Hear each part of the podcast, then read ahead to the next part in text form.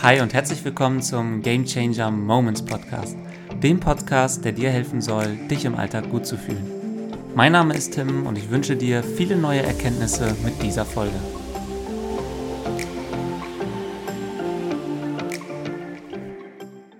Schön, dass du zu einer neuen Folge auf deinem Lieblingspodcast eingeschaltet hast. Und heute habe ich wieder einen super spannenden Interview für, Gast, für dich parat. Und kurz zum Setting. Normalerweise finden ja die Interviews eher digital statt, das heißt über Zoom. Heute sitzen wir hier aber nebeneinander bei mir im Wohnzimmer, ganz rudimentär, mit einem super lustigen Podcast-Setup äh, versuchen hier abwechselnd ins Mikrofon zu sprechen und äh, sind uns aber sicher, dass gerade diese Nähe nochmal äh, ein ganz, ganz anderes Gefühl während des Gesprächs aufkommen lässt. Ja. Ich will gar nicht lange drum herum reden, sondern mag dich gleich mal mit unserem heutigen Podcast-Gast bekannt machen. Und du weißt ja mittlerweile wahrscheinlich, dass ich ein Abenteurer durch und durch bin, zumindest in meinen Augen. Und deswegen habe ich auch gedacht, ich hole mir mal einen absoluten Abenteurer hier in den Podcast.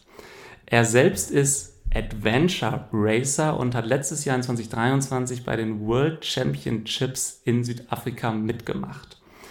Er war unter anderem auch schon auf der Spitze des Kilimanjaros. Da können wir uns heute auch mal interessanterweise drüber austauschen, welche Erfahrungen wir da so beide gemacht haben. Oder auch auf dem Everest Base Camp und war schon in 86 verschiedenen Ländern. Und das mit, jetzt kommst 31 Jahren. Wenn du jetzt also diesen Podcast hörst, nimm dir am besten für den Rest des Tages nichts mehr vor, weil wir werden einige Themen haben, über die es zu sprechen gilt. Ich will es aber erstmal reinstarten und sage Hi und herzlich willkommen, Angelus Meyer. Ja, hi Tim, vielen, vielen Dank für die Einladung und dass ich ja, meine Geschichte ein bisschen erzählen darf. Vielen, vielen Dank, ich freue mich.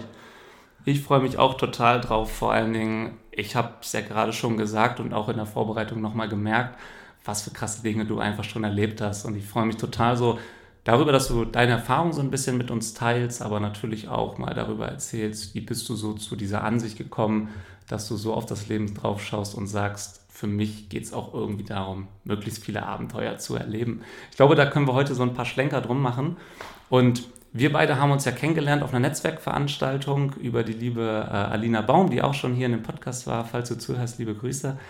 Und das Witzige war, ich bin zu der Veranstaltung gekommen, weil Alina mir gesagt hat, ey, Angelus kommt dahin. Und er war schon auf dem Kilimanjaro und im, äh, auf dem Mount Everest Base Camp. Und ich habe mich damals gerade in der Vorbereitung für den Kilimanjaro befunden und habe gesagt, boah, wie geil ist das denn? Jemand, der dir Live-Erfahrungsberichte geben kann von dem, wie es da abläuft. Und in dem Zusammenhang hast du mir damals auch erzählt, dass du Adventure Racing machst. Und ich bin ganz ehrlich, ich habe damals zum allerersten Mal davon gehört. Magst du uns mal kurz mit deinen Worten erklären, was ist Adventure Racing eigentlich? Ja, klar, sehr gerne. Also Adventure Racing ist erst einmal eine Teamsportart. Man macht es zu viert. Beide Geschlechter müssen vertreten sein. Und dann bekommt man am Start Kompass und Karte und muss Checkpoints absuchen. Und das Ganze dann zu Fuß, mit dem Kajak und mit dem Mountainbike. Also ist so ein bisschen aufgebaut wie so ein Triathlon. Da gibt es immer Wechselzonen und ja, zwischen diesen Wechselzonen sucht man dann mit Kompass und Karte die Checkpoints ab und das Ganze kann bis zu 14 Tage dauern. Also es sind wirklich krasse Rennen. Schlaf ist auch, ja, nicht mandatory, aber in gewisser Hinsicht auch immer empfehlenswert. Aber es ist halt immer eine Teamentscheidung, wie du das dann mit dem Schlaf handelst, mit der ganzen Navigation, mit dem Essen, Trinken. Und von daher einfach, ja, Adventure Race ist Abenteuerrennen. Also wirklich im wahrsten Sinne des Wortes gibt auch noch zwölf andere Sportarten, die auch dazugehören, aber die machen ungefähr nur 2% aus. Jetzt zum Beispiel beim letzten Rennen in Südafrika mussten wir aus 50 Meter uns einen Wasserfall abseilen. Und das war so eine kleine Challenge. Sonst muss man auch öfter schwimmen oder auch Inline-Skaten ist eine Möglichkeit oder die, lassen, die Veranstalter lassen nicht irgendwas anderes krasses einfallen. Aber es ist immer Outdoor komplett und einfach Abenteuer pur, wie man sich eigentlich nicht vorstellen kann, weil man so eine Tour halt nicht buchen kann. Also ist auch total remote und man kommt halt echt zu Orten, wo man vorher ja noch nie sich hätte vorstellen können, dass man solche Orte mal besucht oder dass man da mal hinkommt. Also war richtig krass, macht ist einfach ein Lifestyle für mich geworden. Ja, mega cool. Ähm, ich habe das gelesen, es gab ja so einen Zeitungsartikel auch über euren Erfolg in Südafrika bei den World Championships. Ähm, in der ähm, Schaumburger Nachrichten war es, glaube ich.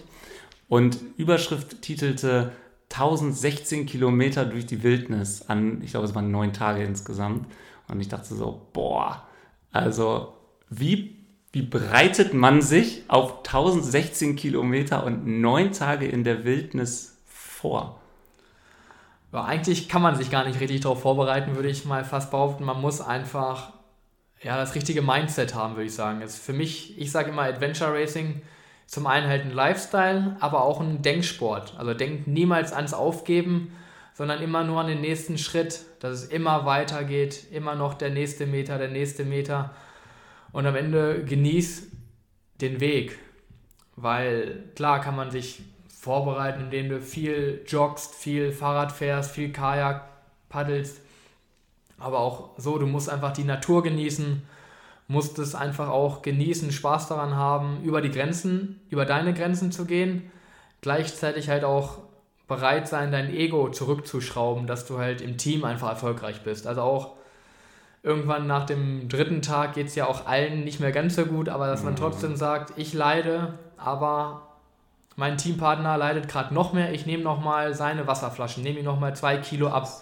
Man muss ja auch die ganze Zeit dann immer Essen und Trinken mitschleppen und so Kleinigkeiten, dass man immer denkt, wie kann ich nicht, was tut mir am besten, sondern was tut meinem Team am besten gerade. Mhm, und das ist so der Ansatz, der mir einfach mega viel Spaß macht und ja, man, Vorbereitung ist einfach, ja, einfach zu lernen, Freude an dem immer weitermachen zu haben. Mhm.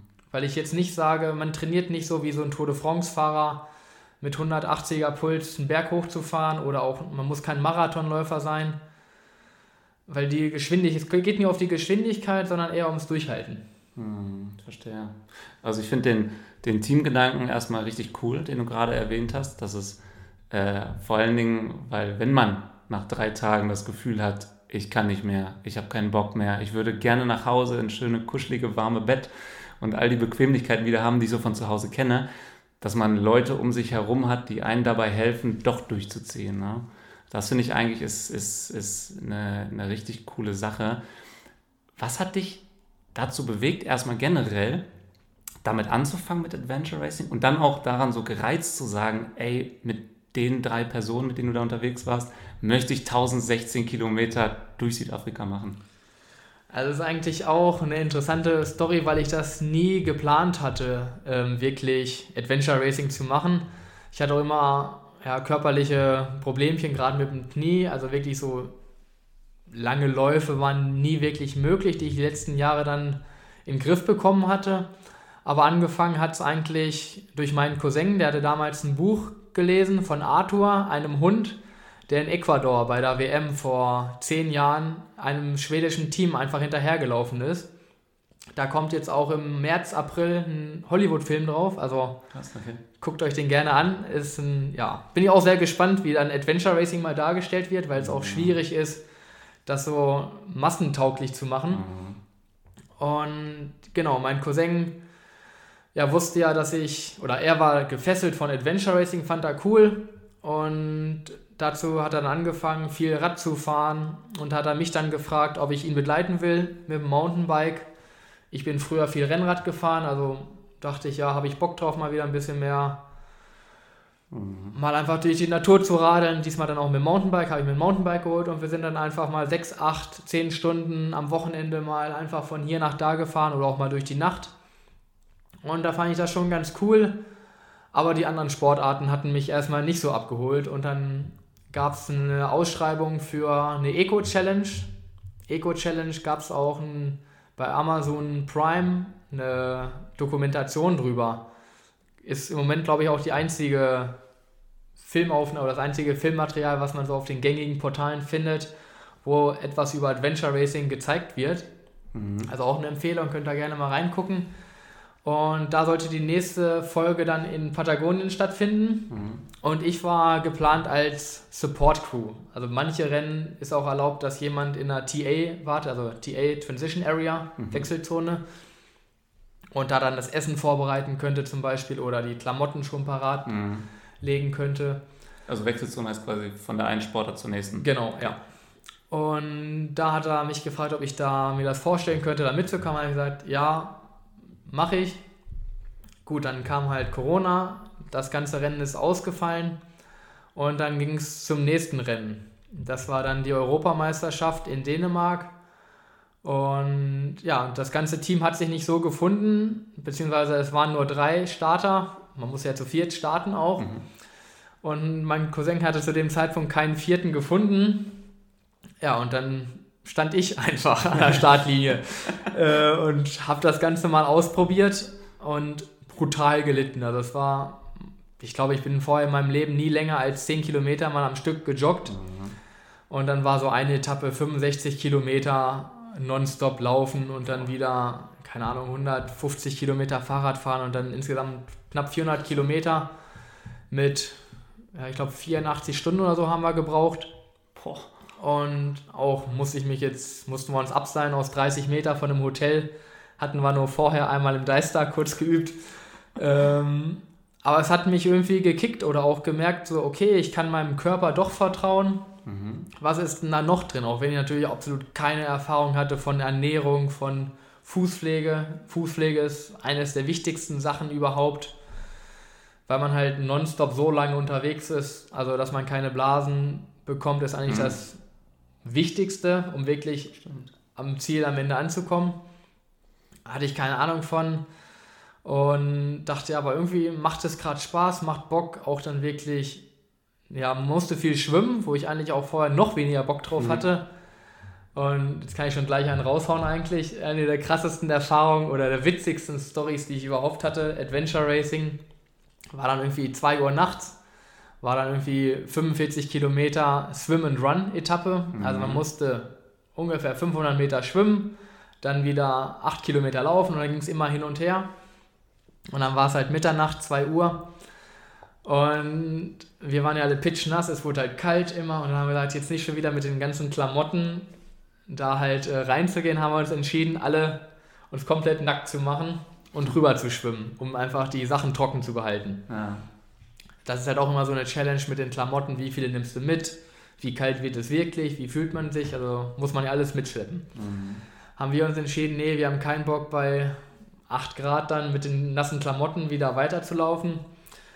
Äh, also haben wir uns alle ausgezogen, bis auf Holly, die hatte Neopren sogar mit, also mhm. unsere Frau, eine Amerikanerin, die in Deutschland lebt, mein Cousin und noch Lukas aus der Schweiz. Wir zu viert waren da am Start wir uns zu dritt uns die Jungs alle ausgezogen, splitterfasernackt, nur mit einer Schwimmweste und einer Stierlampe auf, sind wir dann ungefähr 200 Meter geschwommen. Dann gab es so eine 100, Kilo, 100 äh, Meter lange Insel, auf der ein Checkpoint war. Da sind wir dann nackt durch die Gegend gelaufen und dann ging es wieder ungefähr 200, 300 Meter wieder durch den Fluss durch oder durch den See durch auf die andere Seite, wo wir uns dann wieder angezogen hatten und dann einfach ähm, muss ich immer noch drüber schmunzeln über die Aktion, wenn ich darüber nachdenke, wie das von außen ausgesehen hat, wenn uns da wirklich jemand beobachtet hätte. Dass dann einfach so drei nackte Leute über die laufen, aber das ist halt Adventure Racing, ja, und das hat bei mir so ein bisschen was, ja, wie krass war das denn? Wann habe ich mal die Möglichkeit, so eine krasse, coole Erfahrung zu machen? Und dann vier Wochen später stand auch schon die WM vor der Tür und gleichzeitig hat mir die Erfahrung einfach gebracht, okay, ich kann 80, 84 Stunden durchhalten, mein Körper schafft das irgendwie, auch wenn ich ordentlich gelitten habe natürlich. Mhm. Aber dann, das hat mein Mindset nochmal so erweitert, so was ist eigentlich möglich, was kann ich überhaupt erreichen. Dann war halt die WM, da waren wie viele Kilometer zu Fuß? Ich glaube fast 300 Kilometer zu Fuß. Also nochmal eine krasse Steigerung. Und auch das habe ich irgendwie überlebt, obwohl ich dann irgendwie sieben Blasen an jedem Fuß hatte und eigentlich kaum mehr gehen konnte. Aber es ging immer weiter und einfach an Orten gewesen. Was, was, was hat dich da angetrieben, also immer weiterzumachen? War es nur das Team oder auch irgendeine innere Motivation, wo du sagst, das ist die eine Sache, weswegen ich immer weitermache und nicht aufgebe? Zum einen natürlich auch, du wolltest nicht das Weichei sein, was aufgibt, oder weil man kommt halt nur in die Wertung, wenn das Team halt auch komplett zu viert im Ziel finisht. Das ist natürlich, du willst nicht der, okay. der, der Arsch sein, der einfach kneift mhm. und sagt, ah, jetzt, jetzt tut mir aber mein linker Hacken gerade weh. der tut von allen weh. Und das pusht natürlich extrem. Aber auch so gleichzeitig war es einfach krasse Meditation. Ich, also ich kann es mittlerweile nur mit Meditation mhm. beschreiben, weil du denkst halt nur an Essen, Schlafen, Trinken und an die Checkpoints. Und das war irgendwie so ein cooles Gefühl gleichzeitig, mhm. obwohl du auch extrem gelitten hast. Und auch da dann wieder, bei jedem Rennen kommen unvorhergesehene Dinge irgendwie. Ob das Kälte mhm. ist, ob das Hitze ist, ob das wenig Schlaf ist. Und einfach diese ganzen Herausforderungen zu überstehen, macht halt auch Bock. Oder wo du merkst, okay, das habe ich überstanden, was soll mich jetzt noch schocken? Und du gehst wieder mit einer breiteren Brust da raus. Mhm. Und seitdem war ich eigentlich so hooked am Adventure Race. Mega. Also da waren, glaube ich, schon super viele interessante Dinge dabei. Gerade die Story, wo ihr dann nackt durch die Wildnis gelaufen seid, äh, ist natürlich cool. Aber ich sehe es genauso wie du, weil ihr könnt es jetzt nicht sehen, ihr habt es aber vielleicht an Angelos Stimme gehört, wie viel äh, Strahlen er dabei in den Augen hatte und wie viel Begeisterung er dabei hatte. Alleine, dass er so eine Story hat, über die er erzählen kann und wie gerne er darüber erzählt.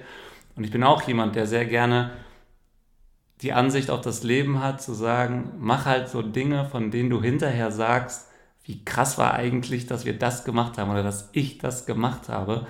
Weil an diese Momente wirst du dich immer wieder erinnern und du freust dich ja nicht nur selber darüber, wenn du dich daran erinnerst, sondern du schaffst es ja sogar bei mir, dass ich ein Schmunzeln kriege, dass ich mich mit dir mitfreue, weil es auch einfach so eine coole Story irgendwie ist. Finde ich absolut ähm, bemerkenswert, so drauf zu gucken. Und spannend, dass du gerade auch von Meditation gesprochen hast. Also ich bezeichne das bei mir selber auch als Meditieren, wenn ich zum Beispiel ein Buch lese mittlerweile, weil ich gemerkt habe, mir fällt es total schwer, wenn du so einen vollgepackten Tag hattest, dich halt nur noch auf eine Sache zu konzentrieren, wo du dann auch noch Input bekommst und selber aktiv lesen musst. Deswegen lese ich tatsächlich weniger als früher, dafür aber habe ich das Gefühl intensiver als früher. Und ich sehe es auch so, dass wenn du heutzutage nur eine Sache zur selben Zeit machst, kein Multitasking, dann ist das schon wie ein meditativer Zustand, in den du da eintauchst, weil du voll den Fokus darauf hast. Also für mich heißt Meditieren auch nicht an nichts denken, weil das kriege ich meistens auch überhaupt nicht hin. Aber finde ich, find ich super interessant und vor allen Dingen auch bemerkenswert. Was mich jetzt mal interessieren würde, ist, Du hast gerade schon von den Dingen oder Erlebnissen gesprochen auf so einem Trip, egal ob das jetzt in Südafrika war oder von diesem ersten Lauf, wo du ja im wahrsten Sinne des Wortes ins kalte Wasser gesch geschmissen wurdest. Und ich fand es einfach krass, dass du gerade gesagt hast, wir mussten uns da von so einem Hotel abseilen und das haben wir vorher so rudimentär geübt. Das heißt, du bist ja anscheinend auch jemand, der sagt so, ach komm, ich mach das jetzt einfach mal, ich probiere das hier mal aus und irgendwie wird es schon gut gehen. Also hast ein sehr, sehr hohes Vertrauen in dich selber. Wie, wie gehst du denn dann trotzdem mit so, so Situationen halt um?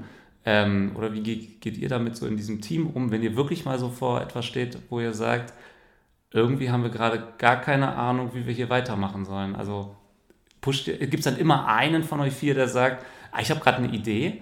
Oder wie macht ihr das? Ja, da ist halt, es gibt ja auch verschiedene Teamrollen. Also es gibt zum einen den Captain, dann ja. den Navigator, dann halt den Packesel und einmal so, ja, so Chewing Gum, würde ich mal ein bisschen so beschreiben. Also der, der sich darum kümmert, dass sich alle gut fühlen. Das ist meistens so meine Position. Nein.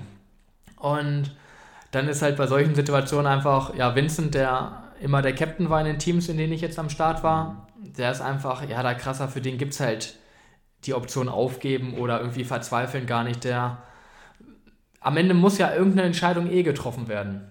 Ob die dann richtig ist, das siehst du im, Hin im Nachhinein erst. Aber auf jeden Fall so verzweifeln, verzagen hatten wir jetzt noch keinen Moment. Dann ist es meistens eher so ein Ding, okay, wir stehen jetzt hier vielleicht, okay, dann liegt es aber oft daran, dass man einfach komplett übermüdet ist und einfach keine rationale Entscheidung mehr treffen kann. Also wirklich Übermüdung hätte ich auch nie gedacht, dass ich mit Schlaf oder mit so wenig Schlaf so gut zurechtkommen kann. Mhm. Nur mal um so Zahlen zu nennen, jetzt in Südafrika waren wir ja 195 Stunden unterwegs, davon haben wir ungefähr 24 Stunden geschlafen.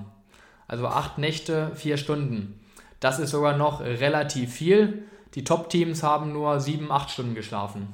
Haben natürlich auch nur 130 Stunden gebraucht, aber wow. das ist halt freaky. Und da dann so mitzukriegen, was ist noch überhaupt Realität, weil du siehst einfach andere Sachen, die nicht da sind. Und das ist freaky. In einem Rennen in Spanien habe ich irgendwann Schulranzen gesehen. Und wir waren mitten im Wald und da waren hunderte an Schulranzen und du denkst, also eigentlich denkst du gar nichts mehr, weil du einfach nicht mehr klarkommst. Also wahrscheinlich bist du auch so am Schlafwandeln. Mhm. Man denkt dann oft, dass man noch vorankommt, aber eigentlich geht man vielleicht mit einem kmh voran und man denkt, ja, noch weiter, noch weiter, obwohl es eigentlich gar keinen Sinn macht. War auch ein Learning von uns, jetzt gerade mit der letzten WM, dass wir da deutlich mehr geschlafen haben, weil man doch dann zielorientierter handelt und auch unterwegs ist. Krass. War dann, also war dann so euer Ziel, weil du ja auch vorhin davon gesprochen hast, und da will ich gleich auch nochmal intensiver drauf eingehen, ins Ziel zu kommen? Oder habt ihr auch gesagt, wir wollen es unter einer gewissen Zeit schaffen, also auch mit einer Challenge? Also wir hatten jetzt für Südafrika, um da konkret zu sein, wirklich ja. das Ziel, Full Course zu machen. Also es gibt halt immer die Möglichkeit, wenn du an Checkpoint 17 nicht zu der Zeit bist, dann mhm. machst du eine kürzere Runde. Wir wollten aber auf jeden Fall Full Course machen und zu vierter ankommen, dass wir in die Wertung kommen. Das war so unser Ziel. Und ich glaube, das ist auch das Entscheidende, dass man überhaupt eine Chance hat anzukommen, wenn du vier Leute im Team hast, die dasselbe Ziel haben. Weil wenn man sagt, der eine will Top 5 laufen und der andere will einfach so just for fun mal mitmachen. Der andere mhm. sagt so, ach mir egal, Full Course wäre geil. Das fliegt dir um die Ohren. Also du brauchst halt schon wirklich vier Leute, die auf einem Level ungefähr sind. Und das ist ja das Coole, dass du dich in den einzelnen Sportarten so unterschiedlich unterstützen kannst. Hat ja einen Vorteil, wenn du einen hast, der ein bisschen besser Radfahren kann, der eine ein bisschen besser paddeln kann, dann kann der bessere Radfahrer immer den schlechteren Radfahrer ein bisschen schieben oder Gewicht abnehmen, das ist ja auch das, was Spaß macht, dass man sich gegenseitig so unterstützen kann. Mega. Ähm, was mich jetzt interessiert ist, du hast gerade davon gesprochen, gerade am Anfang, dass man gerade auf so einer Tour auch den Weg immer genießen muss. Das ist ja was ganz, ganz Wichtiges. Diese Erkenntnis hat man ja meistens auch erst im Laufe des Lebens, dass es nicht um das Ziel per se geht, sondern auf die Entwicklung, die man auf dem Weg dahin macht und den Spaß, den man schon auf dem Weg dahin haben kann. Wie sehr genießt man denn diese 1016 Kilometer in Südafrika mit ja wirklich einer atemberaubenden Landschaft, der man da ausgesetzt ist, wenn man überall nur noch Schulranzen sieht, als mal als Beispiel? Äh, eine gute Frage, weil das ist immer so ein Hin und Her zwischen, ich würde fast sagen, Ekstase, dass du einfach dich freust, so mhm. das krass zu erleben. Da sind wir, glaube ich, auch schon im Team ziemlich weit gewesen, dass wir das auch noch wahrnehmen konnten und wirklich genossen haben. Dann einfach mal 20 Kilometer an einem einsamen Strand rumzulaufen, dann siehst du da die Wale aus dem Meer springen Krass. und all sowas. Oder dann irgendwelche Giraffen durch die Gegend laufen. Oder Gazellen, die da irgendwie ein paar hundert Meter vor dir herlaufen. Das war, ist immer eine geile Erfahrung. Auf der anderen Seite natürlich, du leidest extrem. Und ja, ich versuche das immer mit so einer gewissen Ruhe und trotzdem Leichtigkeit zu nehmen, weil es da zugehört und dann wirklich so in mich zu hören und zu sagen, okay, das ist jetzt so mhm. und es geht halt weiter. Es sind halt nur noch, ich rede mir das immer positiv ein, so dieses nur noch zehn Stunden. Habe ich schon mal zehn Stunden diesen Fußmarsch noch geschafft? Ja, habe ich. Also schaffe ich auch diese zehn Stunden. Selbst wenn ich jetzt kein mhm. Essen und Trinken mehr hätte. Ich würde das trotzdem schaffen, weil ich mich auf dieses Ziel dann fokussiere. Dass ich einfach sage, ja, das ist einfach, glaube ich, mein Körpergefühl oder auch gleichzeitig mein Selbstbewusstsein über meinen Körper, über meine Leistungsmöglichkeit halt im Laufe der Jahre so extrem gewachsen. Und mhm. das finde ich eigentlich auch cool, weswegen ich Sport einfach geil finde, weil man da relativ schnell Grenzen überschreiten kann und merken kann, dass Grenzen, die man sich vorher gesetzt hat, vielleicht gar keine Grenzen sind, sondern dass es mhm. immer weitergeht. Weil wenn du sagst, ich traue mir gerade nicht zu, 10 Kilometer zu joggen. Mhm. Aber dann sage ich, okay, du kannst aber ein Kilometer gehen. Und wenn du einen Kilometer gehen kannst, kannst du auch zwei gehen, dann mhm. auch drei irgendwann. Wenn du immer täglich daran übst, irgendwann kannst du auch mal fünf Kilometer joggen. Und wenn du ein halbes Jahr fünf Kilometer joggen kannst, irgendwann kriegst du auch die zehn Kilometer hin und dann geht es immer so weiter. Und so war es bei mir auch. Mittlerweile, die 1000 Kilometer waren für mich auch das mit Abstand krasseste, was ich jemals gemacht habe. Aber wo ich auch denke, so, eigentlich könnte ich mir jetzt auch alles zutrauen. Also weil ich schon so viel Scheißsituationen durchgemacht hm. habe, wo ich denke, ja, und was soll mich jetzt noch schocken? Ich kann auch hm. 36 Stunden mit nassen Schuhen und nassen T-Shirt durch die Gegend laufen. Ich habe schon mal gefroren, aber ich weiß, ich überlebe es. Ist nicht schön, aber dann fokussiere dich nicht auf die nassen Klamotten, sondern such dir irgendwelche Anhaltspunkte, wo du dich drüber freuen kannst. Und das Ganze kann man dann halt auch natürlich aufs ganze Leben auch projizieren. Mhm. Und das finde ich halt ist ein deswegen finde ich Sport so geil, weil es halt so das einfach macht, äh, Grenzen zu verschieben. Mhm.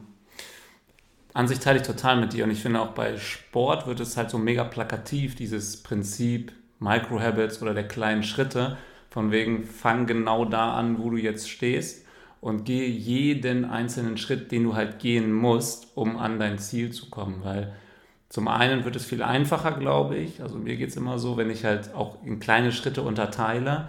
Aber zum anderen, wenn ich mich nicht direkt von Anfang an, und das ist ja auch der Grund, weswegen auch so Vorsätze gerade zum neuen Jahr häufig scheitern, weil du von heute auf morgen quasi um 180 Grad die Drehung hinbekommen willst.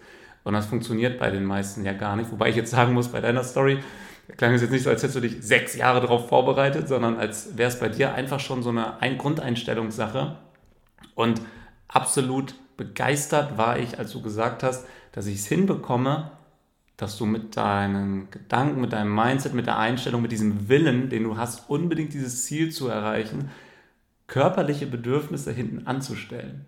Ich glaube, das ist etwas, was wir alle in irgendeinem Lebensbereich, ob es jetzt Sport ist, ob es jetzt bei uns auf der Arbeit im Business ist, irgendwo anders ist, versuchen zu erreichen, aber ja super schwer ist, irgendwie an diesen einen Punkt zu kommen.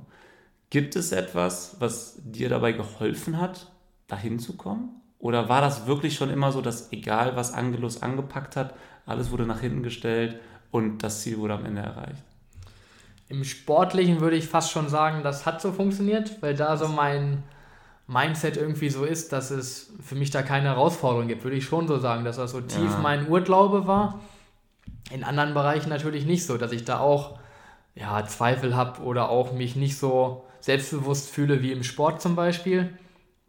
Aber so ist halt auch eine Trainingssache, würde ich sagen. Mhm. Das Ganze, wie gehe ich Dinge an und das war auch so im Nachgang ja mein Lebenslearning einfach. Wie mhm. gehe ich mit Challenges um?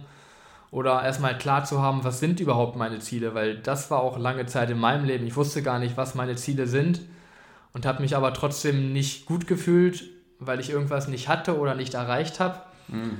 Und eigentlich hatte ich aber auch nie diesen Fahrplan, ja, was will ich oder was will ich nicht. Ich habe einfach so immer in den Tag hineingelebt. Mhm, verstehe, verstehe. Von heute auf morgen, ohne dieses übergeordnete Ziel zu haben, so was soll eigentlich am Ende meines Lebens da stehen, was soll so die Überschrift der im Durchschnitt 30.000 Tage, die ich auf diesem Planeten verbringen darf, was soll da die Überschrift eigentlich sein, sondern einfach immer von heute auf morgen geguckt, was fühlt sich gerade ganz gut an, was mache ich eigentlich und hast dann aber irgendwann ja offensichtlich diesen Switch geschafft.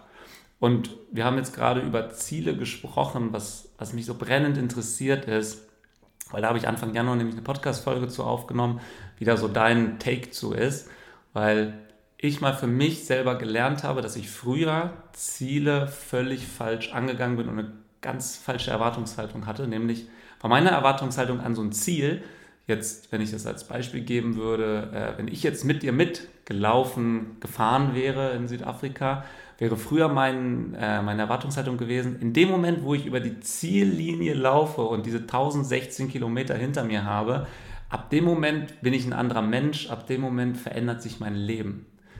Was ich aber gelernt habe, ist diese Entwicklung, die ich ja machen will. Also wir setzen uns ja ein Ziel, weil wir bestimmte Skills uns aneignen wollen, bestimmte Charaktereigenschaften in unser Leben ziehen wollen, die wir persönlich für attraktiv halten.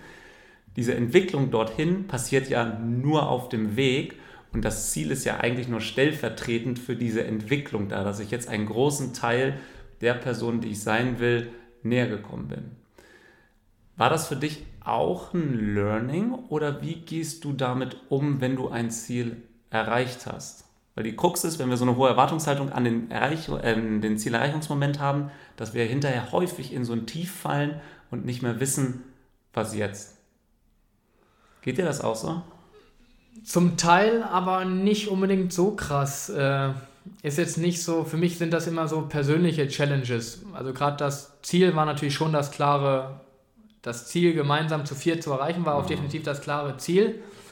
Aber ich wusste halt, die Welt wird sich nicht ändern dadurch. Das mhm. war einfach nur so, okay, wie kann ich den Weg, schon relativ bewusst auch, wie kann ich diesen Weg dahin genießen, viele Learnings über mich mitnehmen, wie kann ich meinen Körper optimieren, wie kann ich noch energieeffizienter irgendwie durch die Rennen kommen, mit noch weniger Essen, mit weniger Trinken, mich besser beschützen vor der Sonne, vor der Kälte auch gleichzeitig. Ähm, da war ja es nicht so der Punkt, aber im Grunde genommen kenne ich es sonst aus dem Alltag auch eher so, ob man das Abi schafft mit irgendwie einem bestimmten Schnitt oder irgendwie mhm. irgendwelche Noten aus dem Schulleben kannte ich das sonst eigentlich, weil sonst war mein Leben ja relativ ziellos in der Hinsicht, sondern eher nur dieses, beim Reisen hatte ich Ziele, aber jetzt auch nicht so, dass ich, wenn ich, oder für mich sind Ziele nie ultimativ oder mhm. Ich sage halt immer, ich habe ja noch Zeit, das irgendwann zu erreichen. Für mich sind es eher nur so Wegweiser. Es ist nie so mhm. endgültig.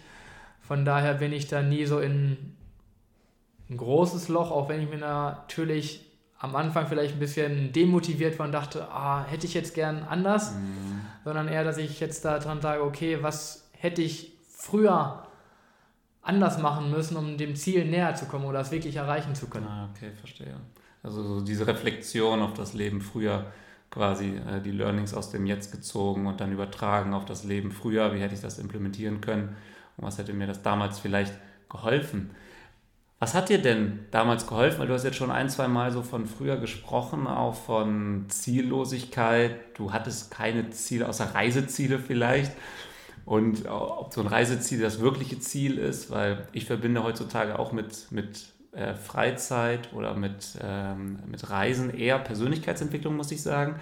Weil ich genau weiß, wenn du andere Kulturen siehst, kriegst du andere Perspektiven auf die Welt nochmal gezeigt musst aus deiner Komfortzone rauskommen, wirst in Situationen kommen, wo du jetzt noch gar nicht weißt, dass diese Situation geben wird und du dich nicht darauf vorbereiten kannst, wie du reagieren wirst, sondern du musst halt dann in dem Moment intuitiv entscheiden, was ist richtig, was ist falsch. Das, was wir hier versuchen, so ein bisschen bei uns abzustellen, dass wir alles genauestens planen können und genau sagen können, du mit 35 werde ich glücklich sein, weil dann habe ich den Job erreicht, dann habe ich das Einkommen erzielt, dann habe ich Frau, Haus, Kind und so weiter und so fort und dann darf ich ja glücklich sein. Und das ist dort ja eher anders. Da passiert es ja gerade beim Reisen und wenn du in arme Länder gehst, das ist ja eher sehr intuitiv. Aber was war denn jetzt so das, was dir dabei geholfen hat, Ziele im Leben zu finden, was dich jetzt so antreibt? Weil es klingt ja so, als hättest du da eine große Entwicklung durchgemacht. Ja, am Ende Ziele habe ich das erste Mal jetzt so vor drei Jahren für mich aufgeschrieben gehabt. Also nochmal, oder anders, ich fange andersrum mit einer Vorgeschichte. Ich hatte, bin ein relativ normaler Junge vom normalen Dorf, nicht viel Selbstbewusstsein. Ähm, als ich 15 war, war mein Cousin in Neuseeland, den habe ich besucht. Und da ist für mich so der Plan entstanden, Neuseeland sah cool aus, dachte ich, okay, nach dem Abi gehe ich nach Neuseeland, mache dann ein halbes Jahr Work and Holiday, genieße einfach das Leben und gehe dann halt zurück nach Deutschland, studiere BWL, VWL, irgendwie so war die Idee aber eher so dieses, weil das alle von mir erwarten oder weil das halt, oder ich dachte, dass alle das von mhm. mir erwarten. Aber ich hatte nie den wirklichen Plan, was will ich denn eigentlich wirklich?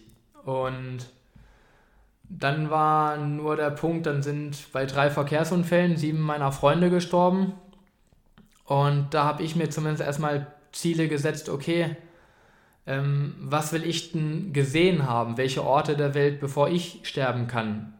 habe ich mir damals halt, weiß ich noch, war so der krassesten Tage in meinem Leben, relativ verheult, dann irgendwo da im Bett gesessen und einfach mal 100 Orte aufgeschrieben, die ich einfach mal gerne gesehen hätte, bevor ich nicht mehr hier bin oder zumindest die mich inspiriert haben, wo ich gesagt habe, okay, das wäre cool, wenn ich die mal gesehen mhm. habe.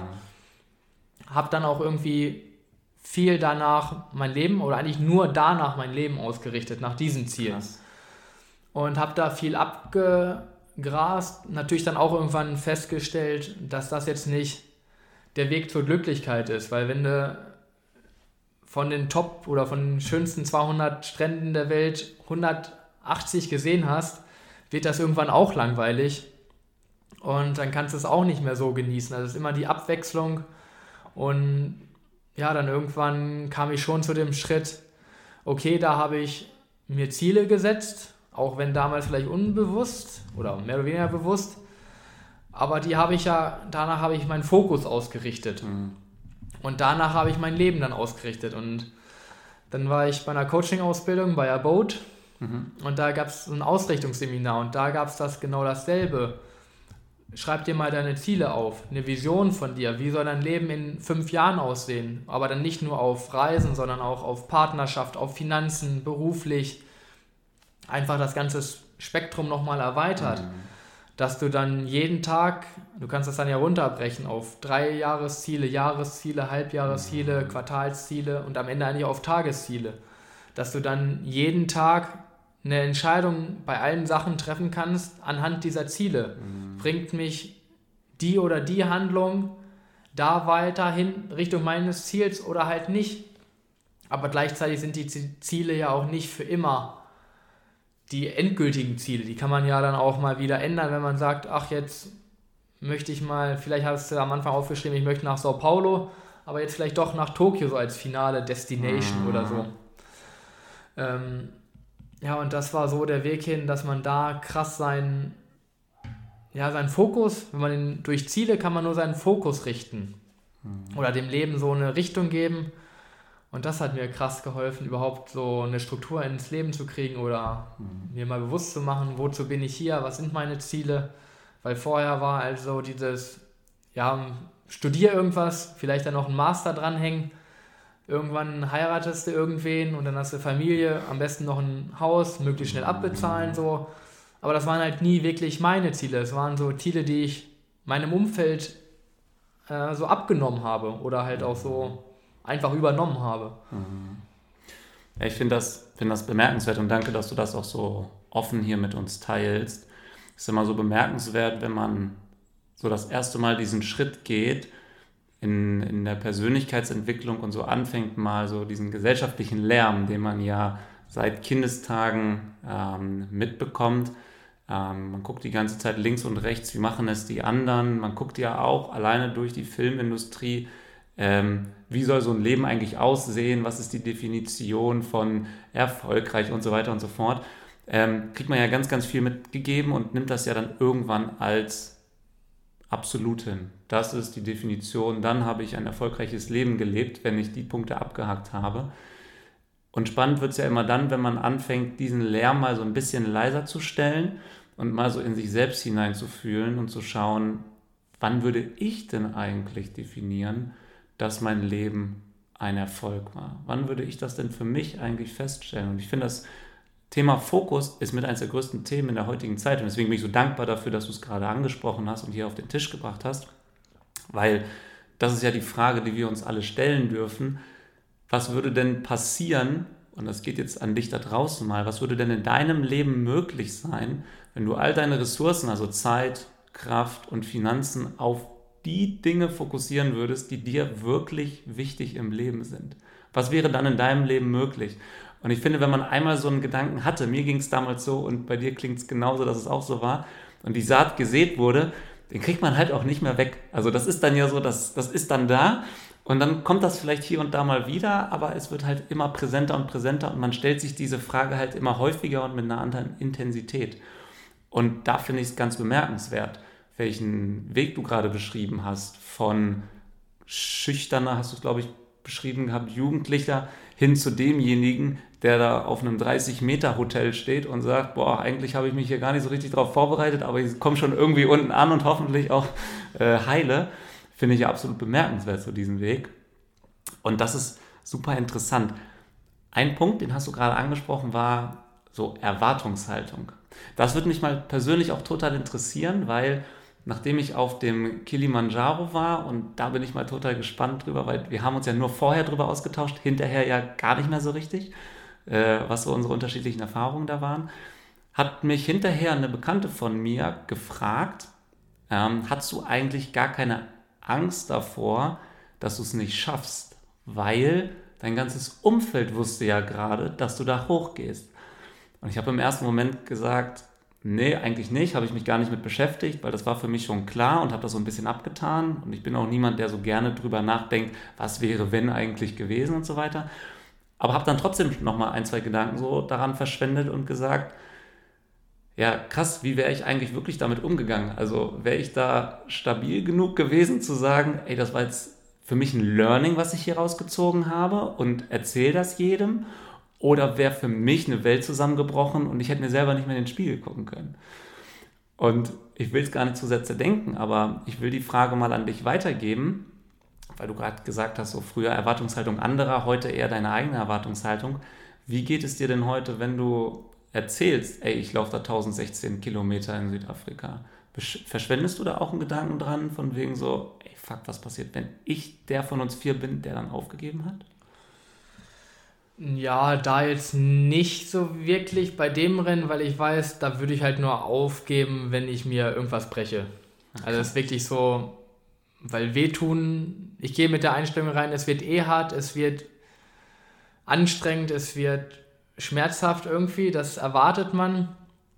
Aber von daher weiß ich aber auch gleich von mir, das stehe ich durch, da kann ich drüber gucken und will dann auch den nächsten Reiz setzen, um das neue Ziel dann irgendwie zu erreichen. Beim Kilimanjaro war es dann eher anders, dadurch, dass ich mit drei Kumpels da oben war. Ähm, klar kam dieser Gedanke mal hoch.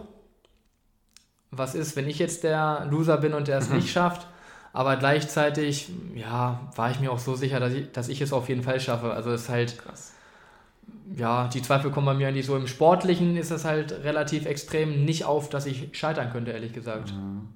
Oder selbst wenn dann irgendwas nicht so läuft, wie ich es mir gedacht habe, so einfach, aber ich weiß, für mich geht es immer weiter. Ich hatte es noch nie so im Sportlichen zumindest so einen Bereich, wo ich gedacht habe, das war jetzt echt eine herbe Niederlage.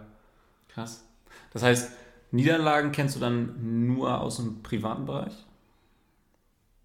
Ja, gut, im Sportlichen hatte ich schon mal so, dass ich dann krank wurde, verletzt war. Also auch so interessant, das so vielleicht aus einer spirituellen Sicht zu sehen, was dann ist, dass ich dann eher krank bin, wenn ich nicht an irgendwas teilnehmen kann oder so, dass mich das dann eher schon so zum Nachdenken gibt, warum ist das gerade so, mhm. dass ich das eher wie so eine Niederlage fühle. Okay. Und hast du da eine Antwort gefunden? Ja, ist schon immer so mein Kontext über mich so. Der lässt ah. halt fast gar nicht zu, dass ich ein sportliches Ziel nicht schaffen könnte. Also entweder ah. ich bin am Start und dann schaffe ich das, oder ich bin halt krank und es geht gar nichts. Mhm, das sind so diese zwei aber ich mache halt so am Ende so mein Ding, ich mache wahrscheinlich da nie so halbe Dinger. Mhm. Auch jetzt auf den Reisen waren ja auch andere Berge schon unterwegs und ich wusste halt immer, ob das irgendwie die Death Road mit dem Mountainbike runter, ich weiß halt, ich bin da auch als erster unten.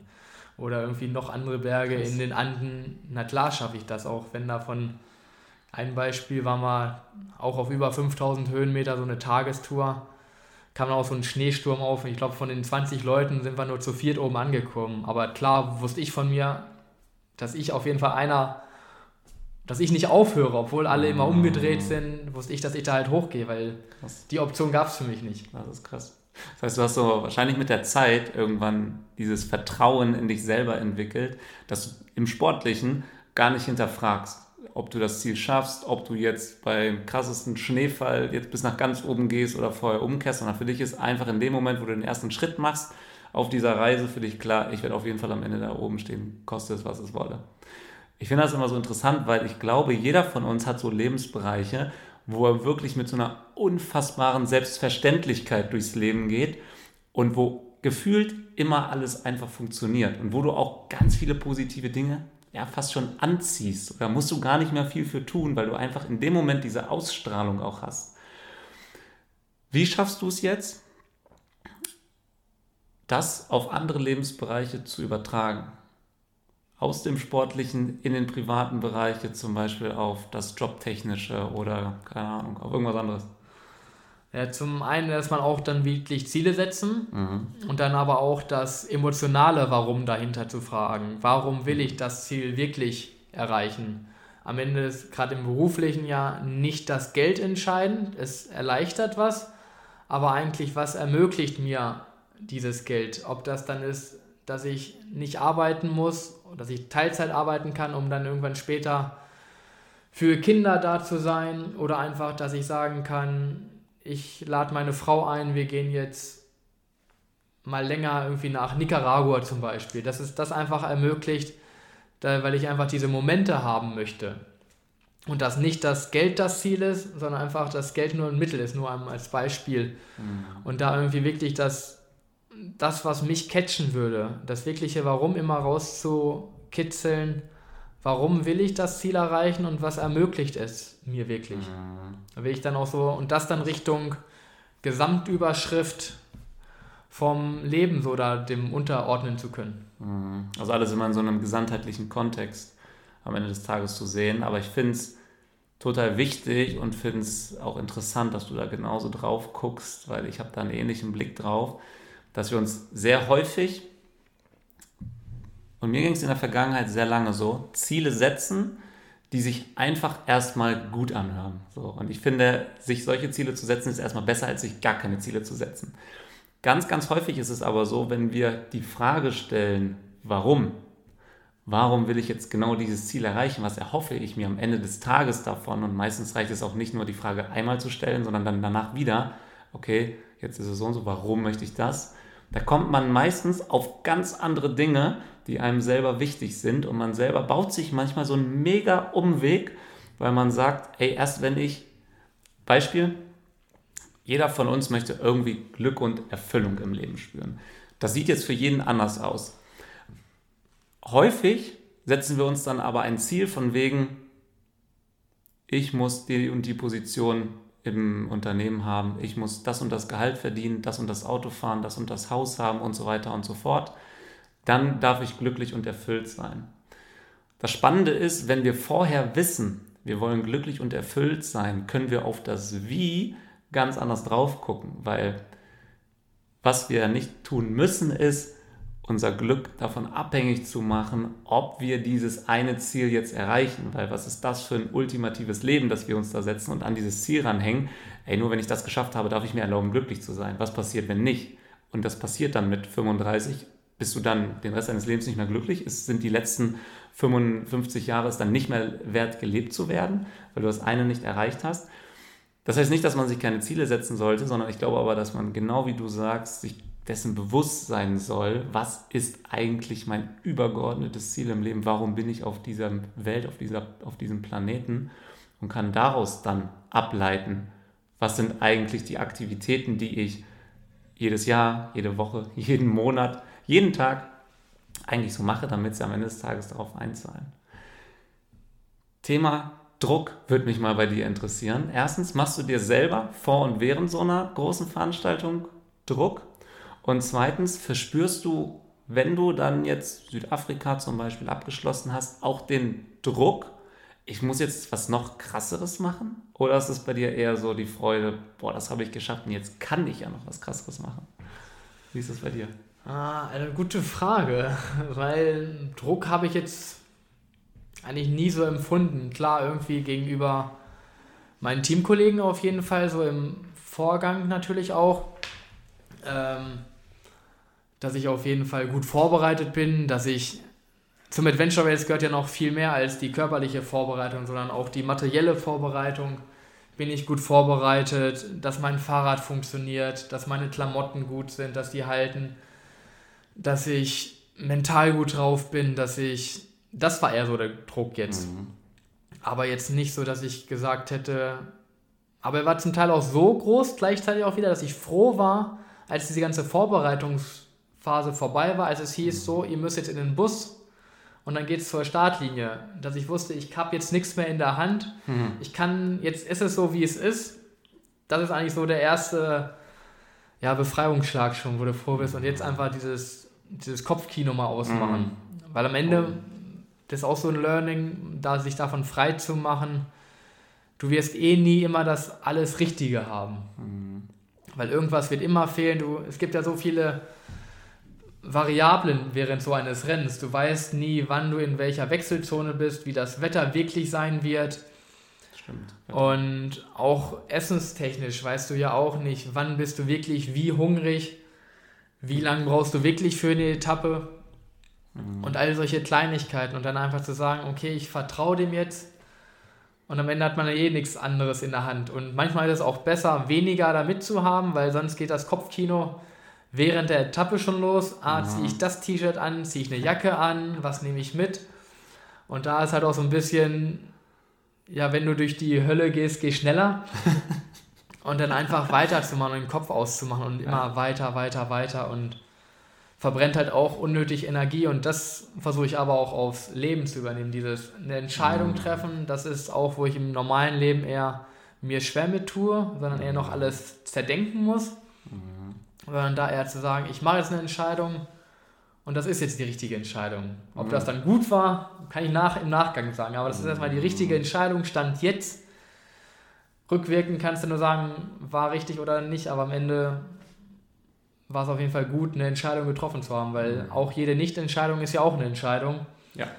Und eigentlich immer dann eine eher negative, weil sie nichts in, ja, keine Veränderung vorbei, herbeiruft. Mhm. Das ist ein super, super spannendes Thema, das du gerade angesprochen hast. Danke, dass du das so hier mit uns, äh, mit uns teilst, weil Entscheidungsfindung, ich glaube nämlich auch, du kannst halt für Entscheidungen immer gewisse Informationen ranziehen und ich glaube, das sollte man bei einer Entscheidung auch immer tun, nicht einfach Augen zu und durch. Bei gewissen Dingen klappt das vielleicht, aber bei komplexeren Themen sollte man schon mal links und rechts geguckt haben, was ist die Sache. Aber es wird nie der Fall sein, dass man, zumindest habe ich das für mich erkannt, alle Informationen beisammen hat, dass man jetzt sagen kann, okay, und jetzt gibt es neutral betrachtet nur einen richtigen Weg. Erstens wird man nie alle Informationen haben, weil es gibt gefühlt zu jedem Thema unendlich viele Informationen, die man einholen könnte. Und zweitens, was am Ende eine richtige Entscheidung war, das ist ja sowieso sehr subjektiv, weil richtig oder falsch liegt ja immer im Auge des Betrachters. Und das Spannende ist, man weiß ja auch nie, wie wäre es anders gewesen. Also wäre eine andere Entscheidung, hätte eine andere Entscheidung wirklich einen für mich subjektiv gesehen besseres Endergebnis erzielt oder nicht. Und früher habe ich zum Beispiel extrem damit gehadert, wenn ich eine Entscheidung getroffen habe, wo ich dann der Meinung war, ah, die war jetzt nicht so gut. Und dann habe ich sogar noch danach mir Gedanken darüber gemacht, ah, hätte ich doch mal die andere Entscheidung getroffen, hätte ich es doch mal lieber so und so gemacht und darauf dann Rückschlüsse für die Zukunft gezogen. Also wenn ich jetzt keine gute Entscheidung getroffen habe, dann werde ich ja wahrscheinlich auch in Zukunft, dann eher unterbewusst passiert, nicht bewusst, nicht so gute Entscheidungen treffen. Und mir hat es irgendwann total geholfen, das war, ich glaube, auch auf einem Seminar, als ich verstanden habe, ähm, es kann auch sein, dass die Entscheidung, die du in dem Moment nicht getroffen hast, also gegen die du dich entschieden hast, viel schlechter für dich gewesen wäre, als die Entscheidung, die du getroffen hast. Und der Blick hat mir bei mir total viel verändert, wenn du sagst, ja, ich hätte damals vielleicht äh, eher den und den Job angehen sollen oder vielleicht äh, nicht die und die Beziehung eingehen sollen. Und ich habe angefangen, mir wirklich dann bei so einer Entscheidung, wenn ich merke, ich komme in dieses, ich nenne das immer Overthinking, rein, mir dann zu sagen, ja, es hätte sein können, dass ich dann am nächsten Tag gegen den Baum gefahren wäre und wäre tot. Das ist ein absolutes Extremum. Man muss vielleicht jetzt nicht so ins Extreme gehen, aber mir hilft das total dabei, mich damit nicht abzufinden, aber damit zurechtzukommen, zu sagen, es gibt nicht dieses, die andere Entscheidung wäre besser gewesen, sondern das war meine Entscheidung und wie kann ich halt aus dem, was jetzt passiert ist, das Beste daraus machen am Ende des Tages. Ne? War das für dich auch ein Learning äh, oder wie hast du für dich gerade bei solchen Extremereignissen festgestellt, wann habe ich eine gute Entscheidung getroffen und wann nicht? Ja gut, beim Adventure Racing ist ja immer eine Teamentscheidung. Also die wirklich okay. wichtigen Entscheidungen werden im Team getroffen.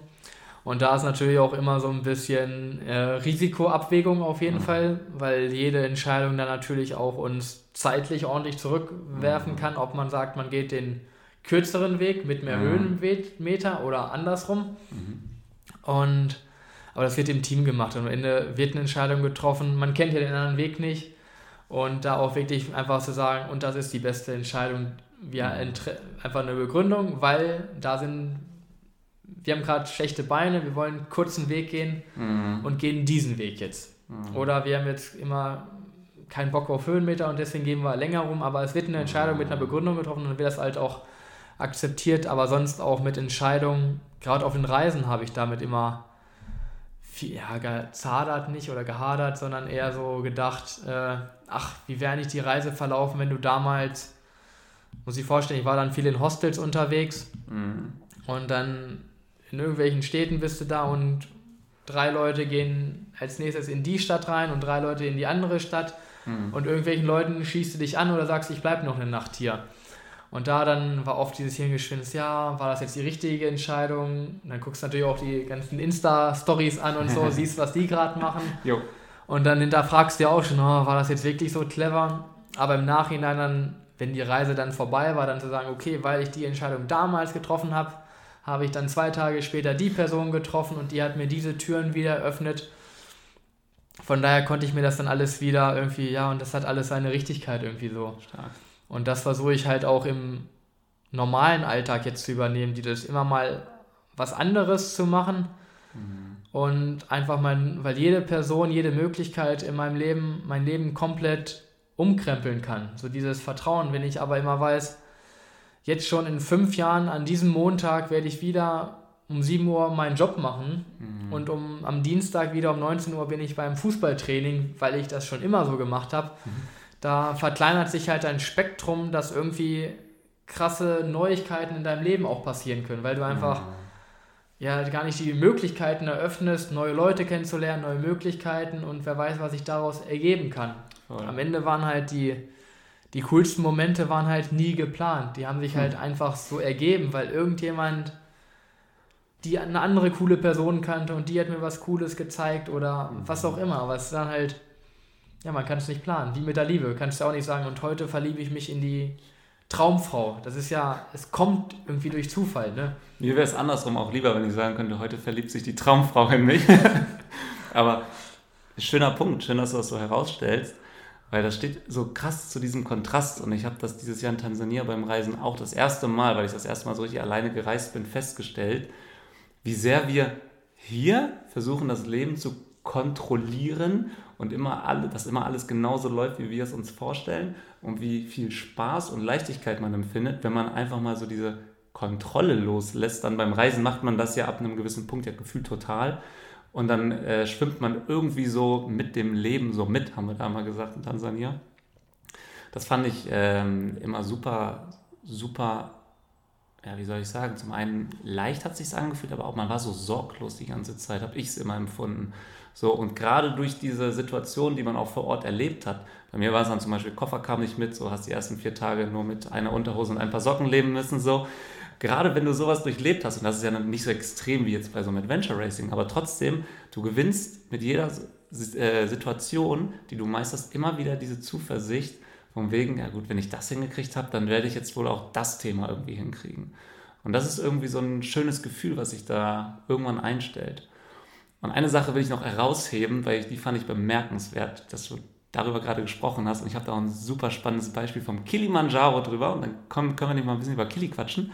Ähm, du hast gerade ähm, gesagt gehabt, dass du vielleicht beim Thema Reisen nicht wusstest, fahre ich mit denen mit, gehe ich mit denen mit, ich bleibe jetzt einfach hier. Und zwei Tage später hat sich auf einmal was ganz Tolles für mich ergeben, was vorher gar nicht absehbar war.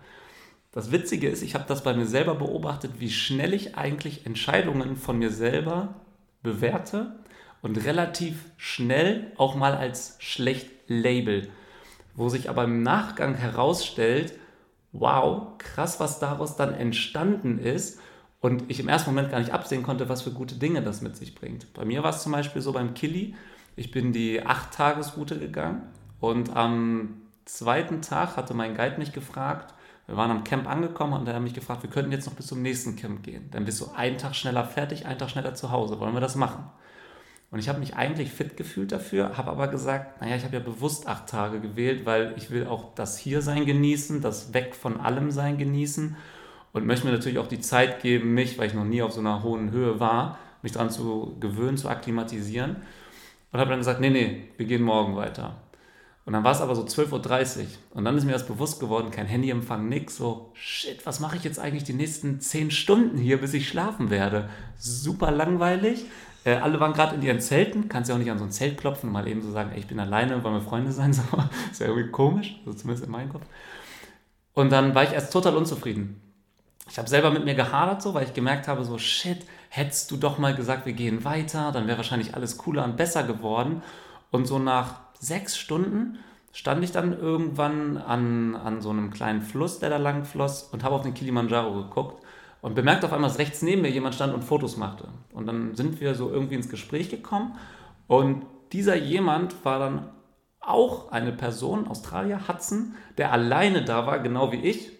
Und wir waren sogar noch im gleichen Alter und haben uns dann halt einfach so ein bisschen unterhalten und gemerkt, boah, passt voll gut miteinander und haben dann einfach vereinbart, ey, wir gehen die gleiche Route, lass doch die Strecken zwischen den Camps einfach immer zusammengehen Und wenn wir Lust haben, quatschen wir miteinander. Und wenn jeder seine Ruhe haben will, dann geht halt jeder in sein Zelt oder sowas. Das war perfekt. Und am nächsten Tag war ich einfach so dankbar für die Entscheidung, für die ich am Vortag mich hätte verfluchen können, dass ich sie getroffen habe, weil ich erst da gemerkt habe, krass, ich hätte ihn niemals getroffen und wahrscheinlich wäre der Trip nicht so cool geworden wie durch diese Entscheidung. Und das habe ich selber bei mir dann hinterher festgestellt und deswegen wollte ich das nochmal herausstellen, wie schnell man eigentlich so Entscheidungen als schlecht labelt, die sich dann im Nachgang als richtig gut herausstellen. Seitdem ich das so beobachte, habe ich das bei mir ganz häufig festgestellt. Deswegen versuche ich mich darin nicht meine Entscheidung so schnell zu labeln. Ist nicht einfacher. Man gewinnt so eine Zuversicht. Ja, das ist ja auch dann wieder eine Frage vom Mindset. Was denke ich überhaupt über mich oder über meine mhm. Entscheidung, über das Leben allgemein vielleicht? Und mhm. da habe ich mal so eine geile Theorie gehört, äh, The Red Car Theory. Mhm. So dieses, hast du heute rote Autos gesehen? Ja, bestimmt. Wie viele? Fünf, hätte ich jetzt geschätzt. Aber wenn, wenn ich dir vorher gesagt hätte, du kriegst für ja. jedes rote Auto, was du siehst, gebe ich dir 50 Euro. Boah. Würdest du dann, hättest du die dann im Visier gehabt? Dann wäre ich auf jeden Fall auf die Straße gegangen und hätte am Plätze, wo es viele Autos gibt, und hätte nur nach roten Autos Ausschau gehalten. Ja. Und dasselbe mit grünen Autos. Wie viel hast du grüne Autos heute gesehen? Boah, ich glaube nicht, nee. Aber meinst du, du hättest welche gesehen, wenn du 50 Euro dafür gekriegt hättest von mir? Safe. Und so ist das halt auch aus meiner Sicht mit allen Sachen. Wenn du die positiven Sachen in deinem Leben raussuchen willst, wenn du dich darauf fokussierst, dann findest mhm. du die. Es passieren ja jeden Augenblick so viele Momente. Und mhm. du siehst aber nur das, wo du dich halt drauf fokussierst. Wenn du dich auf grüne Autos fokussierst, siehst du definitiv das, mehr grüne Autos, als du wahrscheinlich jetzt heute wahrgenommen hast. Dasselbe mit roten mhm. Autos. Und so ist es halt auch mit positiven Dingen oder negativen Dingen. Mhm. Wenn du über alles abgefuckt bist, über deine Kollegen, über dich selbst, über deine Entscheidungen, deswegen bin ich da gerade drauf gekommen, dieses, mhm. Wenn du sagst, meine Entscheidungen sind auch nicht echt nicht so die besten in meinem Leben gewesen, dann suchst du ja auch die Gründe dafür, aber dann halt will ich auch den Perspektivwechsel hinzukriegen und ich suche jetzt das, was ist darauf Geiles entstanden. Deswegen Krass, ja. ist auch ja, stimmt. Finde ich aber geil. Super spannend, dass du das rausstellst. Ich kenne das irgendwie so, wenn ich mir Dinge kaufen will oder sowas. Jetzt ein Auto ist, glaube ich, ein sehr plakatives Beispiel.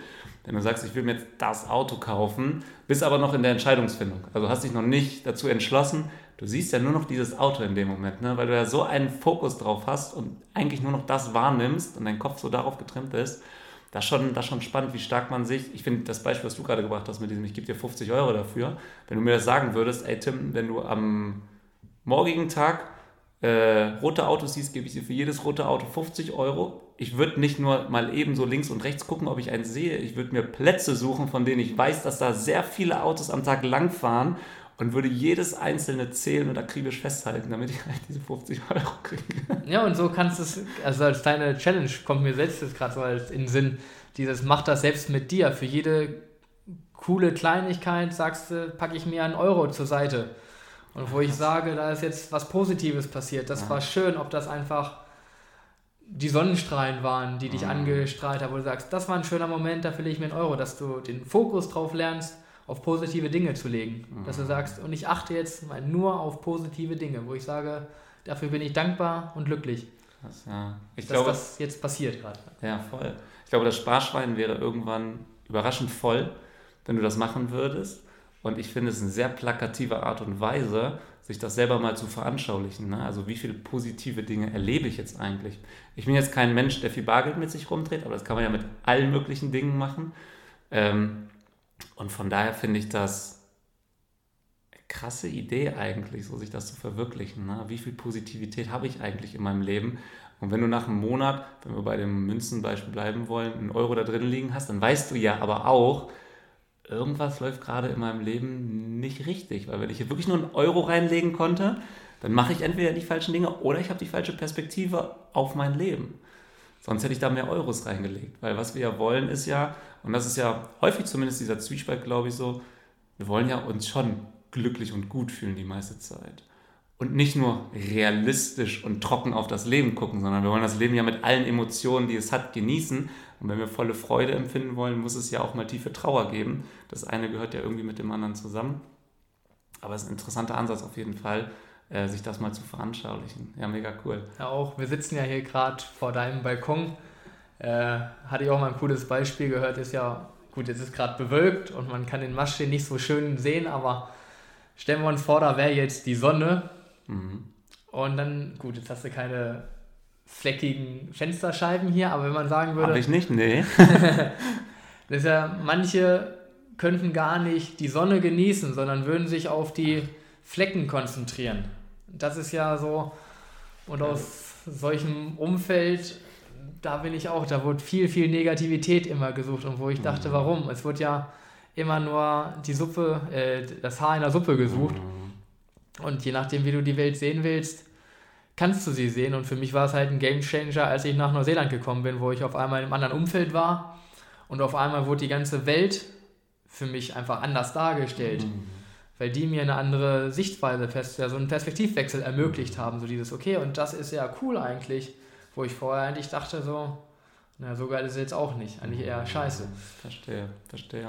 Ich glaube auch, dass das eines der größten Learnings war, die ich so in den letzten Jahren auch durch das Thema Persönlichkeitsentwicklung hatte, dass man sich selber, weil das ist ja häufig auch ein Argument, das ich höre von Menschen, die sagen, ja, aber ich will mich gar nicht verändern. Ich bin doch gut so, wie ich bin und deswegen Persönlichkeitsentwicklung ablehnen. Und ich bin mittlerweile auch an dem Punkt, dass ich sage, du musst dich erstmal gar nicht verändern, aber der Perspektivwechsel, der ist erstmal wichtig, dass du mal einen anderen Blickwinkel auf gewisse Themen in deinem Leben eingenommen hast. Und da sind wir auch wieder bei dem, was wir anfangs gesagt haben. Häufig ist es nämlich so, dass so ein Perspektivwechsel wie Reisen, andere Kultur, andere Menschen, andere Sichten kennenlernen, auch so, ein, so eine Saat einfach in den Kopf pflanzt, die dann halt so nach und nach sprießt. Und wenn du einmal einen Perspektivwechsel hattest, den kannst du halt auch nicht mehr zurücknehmen. Jetzt kann man natürlich auch sagen, so, ja, dann wird es ja eher anstrengender oder sowas alles. Ich glaube aber im Leben geht es darum, versuchen so häufig wie möglich immer wieder Perspektive zu wechseln und sich selber, die Dinge, die man macht, wie man sie macht, immer mal wieder zu hinterfragen. Nicht zu detailliert, akribisch, von wegen Overthinking selbst schlecht machen, aber einfach zu gucken, ist das wirklich noch das Leben, wie ich es führen möchte? Oder hat sich da bei mir irgendwie was verändert und es fühlt sich gar nicht mehr so richtig an? Und wenn ihr auch nur die Sonne sehen wollt, wenn ihr durchs Fenster guckt und so saubere Scheiben haben wollt wie ich und nicht mehr die Flecken sehen sollt, dann müsst ihr ins Big Five for Life Coaching kommen, um kurz mal Werbung einzustreuen, weil das fand ich echt ganz cool. Ist mir vorher gar nicht aufgefallen, wie sauber meine Scheiben sind, aber danke für den Perspektivwechsel. Lass uns mal kurz über den Kilimanjaro sprechen, weil mich das total interessiert. Ich habe letztes Jahr dazu eine Podcast-Folge aufgenommen und mal so meine größten Learnings alleine nur von diesem Trip ähm, rauszustellen, aber natürlich auch um selber nochmal so zu reflektieren, was hat dieser Trip eigentlich mit mir komplett gemacht. Hast du auch so ein paar Key Learnings, die du aus dieser Besteigung für dich mitgenommen hast? Ja, auf jeden Fall. Aber mir kommt vor allem gerade nur eins direkt in den Sinn und zwar einfach ähm, ja, Mind over Body. Also dieses, dass dein Verst oder dein Geist einfach größer ist als dein Körper. Also du kannst durch deine Gedanken deinen Körper sowas von beeinflussen.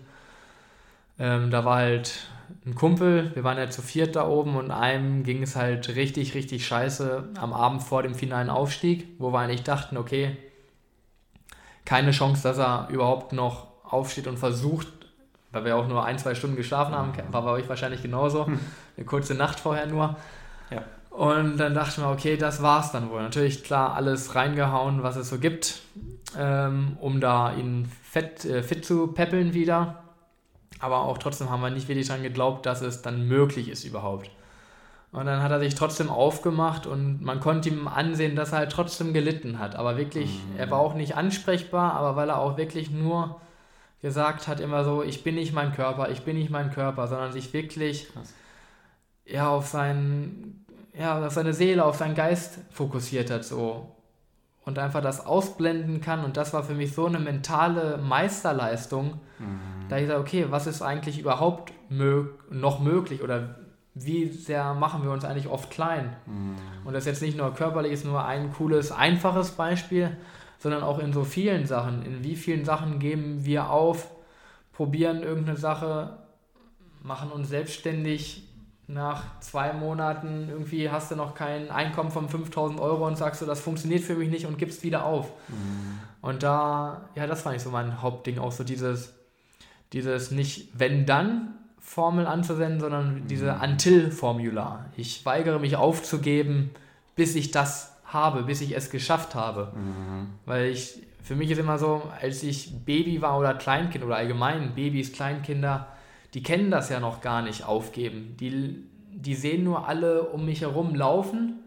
Für die gibt es ja nichts anderes. Na klar, kann ich auch laufen. Und die fallen hunderttausendmal, wahrscheinlich noch öfter wieder auf den mhm. Hosenboden, aber die versuchen sich wieder aufzupäppeln, bis sie dann laufen können. Mhm. Nur irgendwie verlernen wir das so ein bisschen im Laufe der Zeit. Es gibt ja nichts, was wir sofort konnten, ob das Lesen, Schreiben, Rechnen war. Das war ja jetzt nicht von jetzt auf gleich konnten wir das. Das ist ja alles ein. Prozess gewesen. Nur je älter man wird, habe ich den Eindruck, desto mehr denkt man immer, ich probiere das einmal und dann muss ich es können. Sonst höre ich auf. Mhm. Und ich kann das nicht.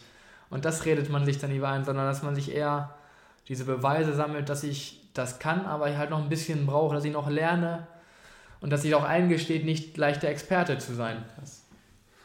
Ja, das finde ich ähm, super spannend vor allen Dingen, dass du sagst, das größte Learning hatte ich eigentlich gar nicht bei mir, sondern bei jemandem aus meiner Gruppe, nämlich zu sehen, und das ist ja auch das, was ich immer so bemerkenswert finde. Ich sag mal so, für denjenigen, der körperlich so situiert ist, dass er ohne Probleme da hochkommt, für den ist es cool, oben zu stehen und super Erlebnis und natürlich immer bemerkenswert, wenn man da hochgekommen ist. Aber für denjenigen, der sich die letzten 1200 Höhenmeter und die letzten sechs Stunden, wenn man da um Mitternacht losgeht, das ist ja arschkalt, du siehst gar nichts, ähm, sechs, sechseinhalb Stunden da hochquält und der hat ab der ersten Minute eigentlich Schmerzen und ist nicht ansprechbar und schafft es trotzdem. Da denke ich mir auch immer so, der hat ja auch ein viel größeres Learning für sich selber mitgenommen aus diesem Erlebnis, als für den, für den das so selbstverständlich fast schon ist.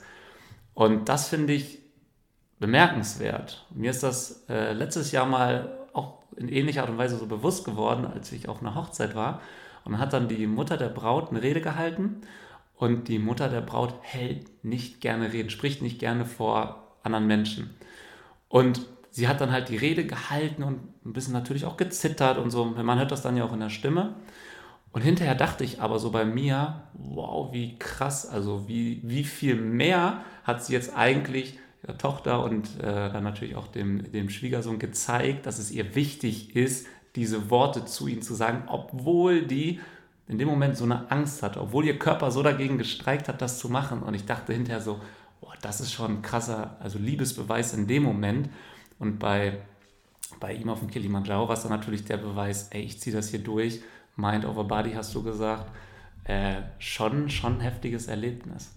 Äh, hattest du zwischendurch Angst, dass ihr es dann nicht hochschafft? Nö, nicht, weil wir es gleichzeitig halt mit so einer Leichtigkeit auch gemacht haben, auch mit viel Selbstgerede, sich positiv mhm. zuzureden auch irgendwie. Mhm. Und ja, ich bin eine Jungsgruppe. Man pusht sich da natürlich auch so krass. Und ein anderer Kumpel, der hat halt an dem Stellar Point, weißt du? Ja. Ne, kennst du ja auch, ist ja so eine halbe Stunde ungefähr vom genau. finalen Punkt. Und da hat sich ein Kumpel einfach hingesetzt und gesagt, nö, ich bleib jetzt hier und will nicht weitermachen. Er gesagt, ja.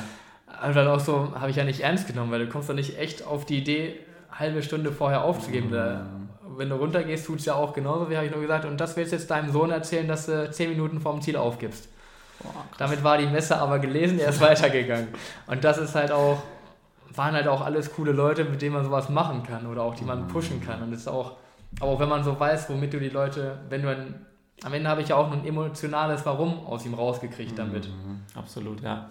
Und schon geht's. Also deswegen, wenn du ein Warum hast, mhm. wenn, äh, ja, if you have a strong why, the how seems to be easy. Absolut. Und, und so ist es dann, ne? Ja, dann musst du gar nicht wissen, wie es geht, sondern irgendwie wirst du den, den Weg am Ende des Tages ja. schon finden. Ne? Also ich muss auch sagen, Stellar Point, für alle, die jetzt noch nicht auf dem Kilimanjaro waren, das ist so der letzte Punkt. Ich würde mal sagen, so eine halbe, dreiviertel Stunde, je nachdem, wie schnell man unterwegs ist, vom Uhuru Peak, also dann vom, vom Gipfel ähm, entfernt. Das sind nochmal so, ich würde sagen, so knapp 1000 Meter, die man da gehen muss tatsächlich. Ist auch gar nicht mehr so steil, vielleicht 100, 200 Höhenmeter. Aber das sind die krassesten. Die ziehen sich unfassbar. Und ich weiß noch, als ich von da, als wir losgegangen sind, ich hatte leichte Kopfschmerzen, sonst ging es mir gut. Aber ich habe auch selber gemerkt, wie, wie sehr das an einem zieht. Weil vorher dieser Gipfelaufstieg hat sich ja unendlich lang angefühlt. und man denkt, man hat es geschafft am Stellar Point. Das absolut, ist das Brutale. Absolut. Ich habe so häufig gedacht, ja, das muss doch jetzt auch gleich der Gipfel sein. Das ist er doch jetzt bestimmt, oder nicht? Und jedes Mal, so dass ich wirklich die letzten, äh, vom Stellar Point bis zum Uhuru Peak, die letzten 1000 Meter, habe ich auch zu meinem Guide und zu Hudson im Australier gesagt, ich gucke jetzt nur noch nach unten auf meine Füße, ich konzentriere mich auf den nächsten Schritt. Ihr sagt mir schon, wenn wir da sind, weil ich gemerkt habe, es bringt nichts, danach Ausschau zu halten. Du musst halt einfach den ganzen Weg gehen, es hilft nichts. Ne? Und das war auf jeden Fall eine Grenzerfahrung. Ihr wart auch beim Sonnenaufgang oben, richtig? Genau, ja. Was hat sich so für ein Gefühl bei euch allen breit gemacht, als ihr dann da oben wart? Die Sonne geht auf und man steht so über den Wolken auf dem Dach von Afrika einfach Freude. Also wir haben echt alle geheult. Ah. Er war schon krass intensiv, einfach auch zu sehen, dass wir es zu viert geschafft haben. Mhm. Also am Ende auch wie beim Adventure ist so ein ähnliches. Dieses, das Zusammen, das Schaffen war nochmal cool und das ist auch allgemein so ein Learning für mich, weil ich die ganzen Reisen vorher immer alleine gemacht habe. Klar mhm. hattest du auch da immer Leute, aber da war halt nie so dieser Best Buddy mit, Mhm. Für den Moment schon, aber im Nachgang, selbst wenn ich die dann mal wieder getroffen habe, ja, dann trinkst du mit denen Bier zusammen und dann nach zwei Stunden hast du mit dem schon nichts mehr wieder zu bereden. Ne? Das sind halt, ja. und das einfach jetzt mit Freunden so gemacht zu haben, war schon echt emotional und einfach echt coole Erfahrung. Mhm, und habe ich auch Bock, das öfter zu machen, solche Momente mhm. zu kreieren und ja, das ist auch mein Antrieb, jetzt noch so weitere Touren zu machen, weil einfach, ja, die Zeit ist halt dann magisch. Mhm, absolut. Also ich war persönlich auch total dankbar, dass ich da Hudson noch kennengelernt habe. Ich wollte die Tour ja unbedingt alleine gehen, damit ich halt mein Tempo gehen kann. Ähm, aber ich habe das auch gemerkt, in dem Moment, wo du oben bist, wenn du halt jemanden hast, mit dem du deine Freude teilen kannst, ist es eine andere Freude nochmal. Es ist halt, es hält viel länger an, finde ich. Und ich finde, es gibt nichts Schöneres, als deine Freude mit anderen zu teilen, die sich dann ehrlich mit dir mitfreuen. Also vielleicht Gleiches erreicht haben und natürlich umgekehrt, mit denen du dich dann ja auch freust, dass sie es geschafft haben und gerade für so jemanden, wo du genau weißt, wie, wie bei euch der Kumpel, der sich dann da hochgequält hat, für den freust du dich ja achtfach, weil du genau weißt, Alter, du bist ja gerade durch die Hölle gegangen, so um hier zu stehen. Ne? Ich, weiß, ich weiß zwar nicht genau, wie du dich fühlst, aber geil, dass du es gemacht hast. Aber vielleicht war auch immer so ein bisschen Erleichterung dabei, wo du weißt, boah, jetzt ist der Kack vorbei und man kann wieder runtergehen. Wobei ich muss sagen, ich fand das Runtergehen jetzt nicht als Erleichterung, sondern bei mir war die Erleichterung, als wir dann im letzten Camp waren und ich genau wusste, ey, morgen sind es nur noch zwei Stunden bis zum Ausgang äh, und ich endlich im Zelt lag, weil du gehst ja sechs Stunden hoch für knapp äh, halbe Stunde oben sein, dreiviertel Stunde oben sein und dann sind wir zwei Stunden, zweieinhalb Stunden wieder runtergegangen kurz ausgeruht und dann gehst du nochmal, ich glaube, vier Stunden wieder runter und bist dann irgendwann 15 Uhr oder sowas in einem Camp, wo du übernachtest und ich habe noch nie meine Knie gespürt, vorher so krass. Also mir tat alles weh und ich habe mich nur an diesem Tag auf meinen Schlafsack und auf diese dünne Matratze, die jede Nacht eiskalt war, äh, trotzdem mega gefreut, weil ich so dachte, boah, das wird heute das geilste Feeling sein, da jetzt einzuschlafen. Ey. Krass, ey. Ja, absolut. Und das Ganze halt auch nach zwei Stunden Schlaf so ungefähr. Also so war es bei uns. Wir haben nur ganz kurz geschlafen und dann ging es gleich hoch, den Aufstieg. Absolut. Also das ist schon. Und auch der Abstieg war für mich eigentlich auch das Härteste. Da war ich auch so im, ich würde es fast als Nirvana beschreiben, weil da weiß ich noch, da habe ich irgendwann auch, wir haben immer so uns unterhalten, aber irgendwie habe ich dann gesagt, ich glaube, ich höre auf zu reden, weil es gar keinen Sinn macht, was ich gerade erzähle. Ich war, mhm. man kann schon sagen, relativ weg. Mhm, Fühle ich. Also ich glaube, wir haben uns auch gar nicht unterhalten, auf, als wir nach unten gegangen sind. Nach oben war es wirklich immer sehr angeregt, die Unterhaltung. Aber da war wirklich jeder so, mm -mm, jetzt willst du auch nur noch nach Hause, jetzt hast du es halt gepackt, dein Zertifikat abholen und ab nach Hause. Ist ja wichtig, weil in Deutschland geht es ja nur mit Zertifikat, sonst hast du es ja offiziell nicht gemacht. Und Insta-Bild. ja, genau. Der Beweis. Mega. Jetzt warst du ja nicht nur auf dem Kilimanjaro, sondern dein Leben ist ja irgendwie so ein Abenteuer irgendwann mal geworden. Du hast mir vom Everest Basecamp erzählt, wo ich, als ich das gehört habe, nur so war, wow, das ist so krass, weil ich weiß gar nicht, bei wie vielen Menschen da draußen das wohl auf der Bucketlist oder welcher Liste auch immer steht, zu sagen, boah, mal irgendwie so am Mount Everest gewesen zu sein, auf das Himalaya-Gebirge zu gucken, einer der größten Träume überhaupt. Und du erzählst mir dann also quasi so, als wir da so standen, so nebenbei, ja, genau, haben wir auch gemacht, war irgendwie eine coole Aktion. Und ich dachte so, what? So krass. Was, was hast du da so für Learnings rausgezogen und was war so der Gedanke dahinter? Auch einfach, ist eine coole Aktion oder war Everest für dich auch so was Besonderes in dem Moment? Ja, wobei da war, das war meine zweite, mein zweiter Trip zum Everest Basecamp.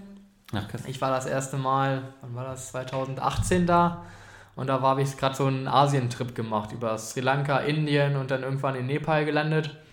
Und dann halt auch wieder im Hostel angekommen und Leute getroffen, die gerade Everest Base Camp gemacht haben, wo ich dachte, okay, man kann da hoch, keine Ahnung.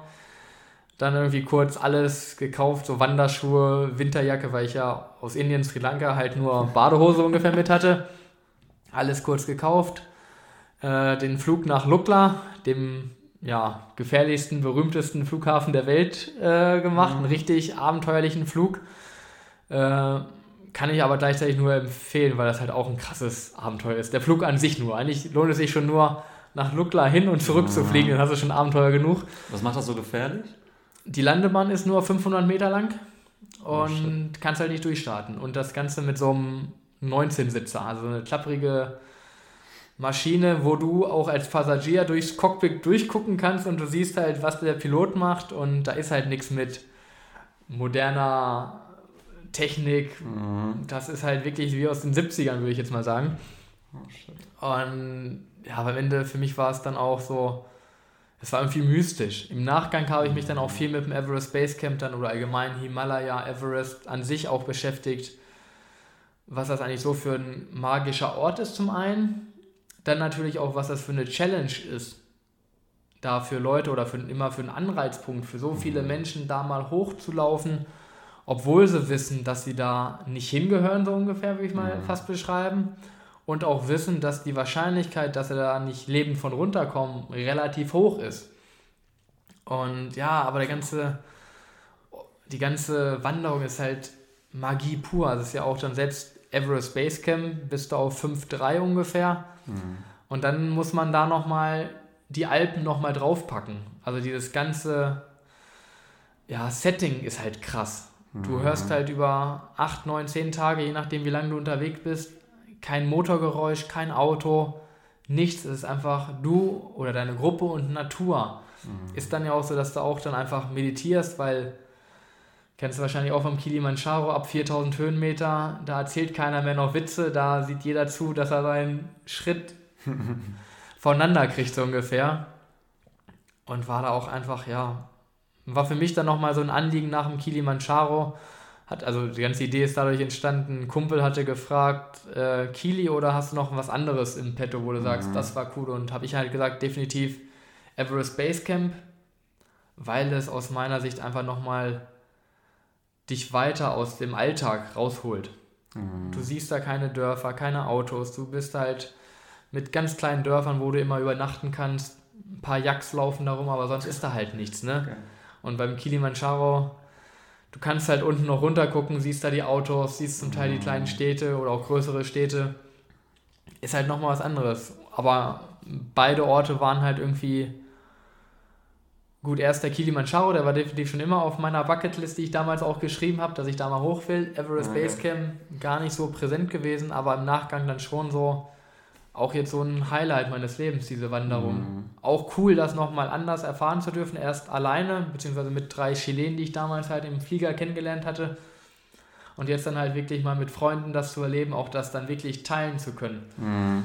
Und damals war ja Teilen, ja gut, wir sind zusammen gewandert, aber mein Spanisch war jetzt nicht, nicht, nicht das Beste. Und wer schon mal mit Chilenen sich unterhalten hat, weiß auch, dass deren Spanisch nicht das Beste ist. Von daher ähm, ja, es hat für Unterhaltung gereicht, aber war jetzt nicht so ein wirklich intensiver Austausch möglich. Von daher war es nochmal eine coole andere Erfahrung. Absolut. Und trotzdem verbindet dieses Erlebnis miteinander. Ne? Total. Also auch nach wie vor mit den Chilenen bin ich immer noch per WhatsApp immer mal wieder in Kontakt und mhm. mit dem einen überlege ich auch zum Aconcagua zu gehen, dass ich ihn als mhm. Guide da anheuer, weil das ist so unser gemeinsames, größeres, mittelfristiges Ziel auf dem Aconcagua mal hoch. Geil in Patagonien 6,9 ist er, glaube ich, hoch.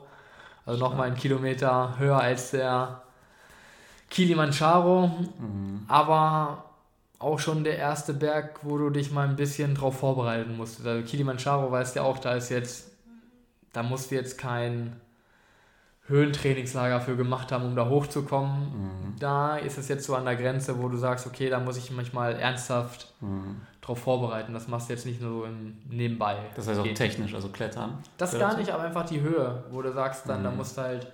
Also ich würde jetzt keinem empfehlen, der vorher noch nie auf der Höhe war, zu sagen, geh da einfach mit und du schaffst es. Mhm. Beim Kili würde ich das noch sagen, ist es möglich, mhm. aber da ist halt sieben, das sind ja fast 7000 Höhenmeter, das macht man nicht so, wenn man noch nie weiß, wie die Höhe, was die Höhe mit einem macht. Mhm. Das ist ja auch, man kann es eigentlich keinem beschreiben, der noch nie das Gefühl hatte, in der Höhe zu sein, weil das ist einfach ein Schmerz, ein Gefühl, was man aus dem Alltag nicht kennt. Mhm, ist tatsächlich so. Also wenn ich so an den Kopfschmerz denke, der da kam, ich hatte auch zum Glück mega leichte Kopfschmerzen, die mich gar nicht beeinträchtigt haben, aber trotzdem waren sie da.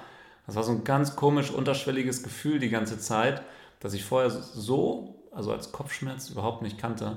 Und das Spannende ist ja auch, du weißt in dem Moment, wo es anfängt, entweder akklimatisiere ich mich jetzt hier bald, gut, das machst du beim Gipfelaufstieg auf dem Kili halt nicht, weil du halt direkt wieder runtergehst.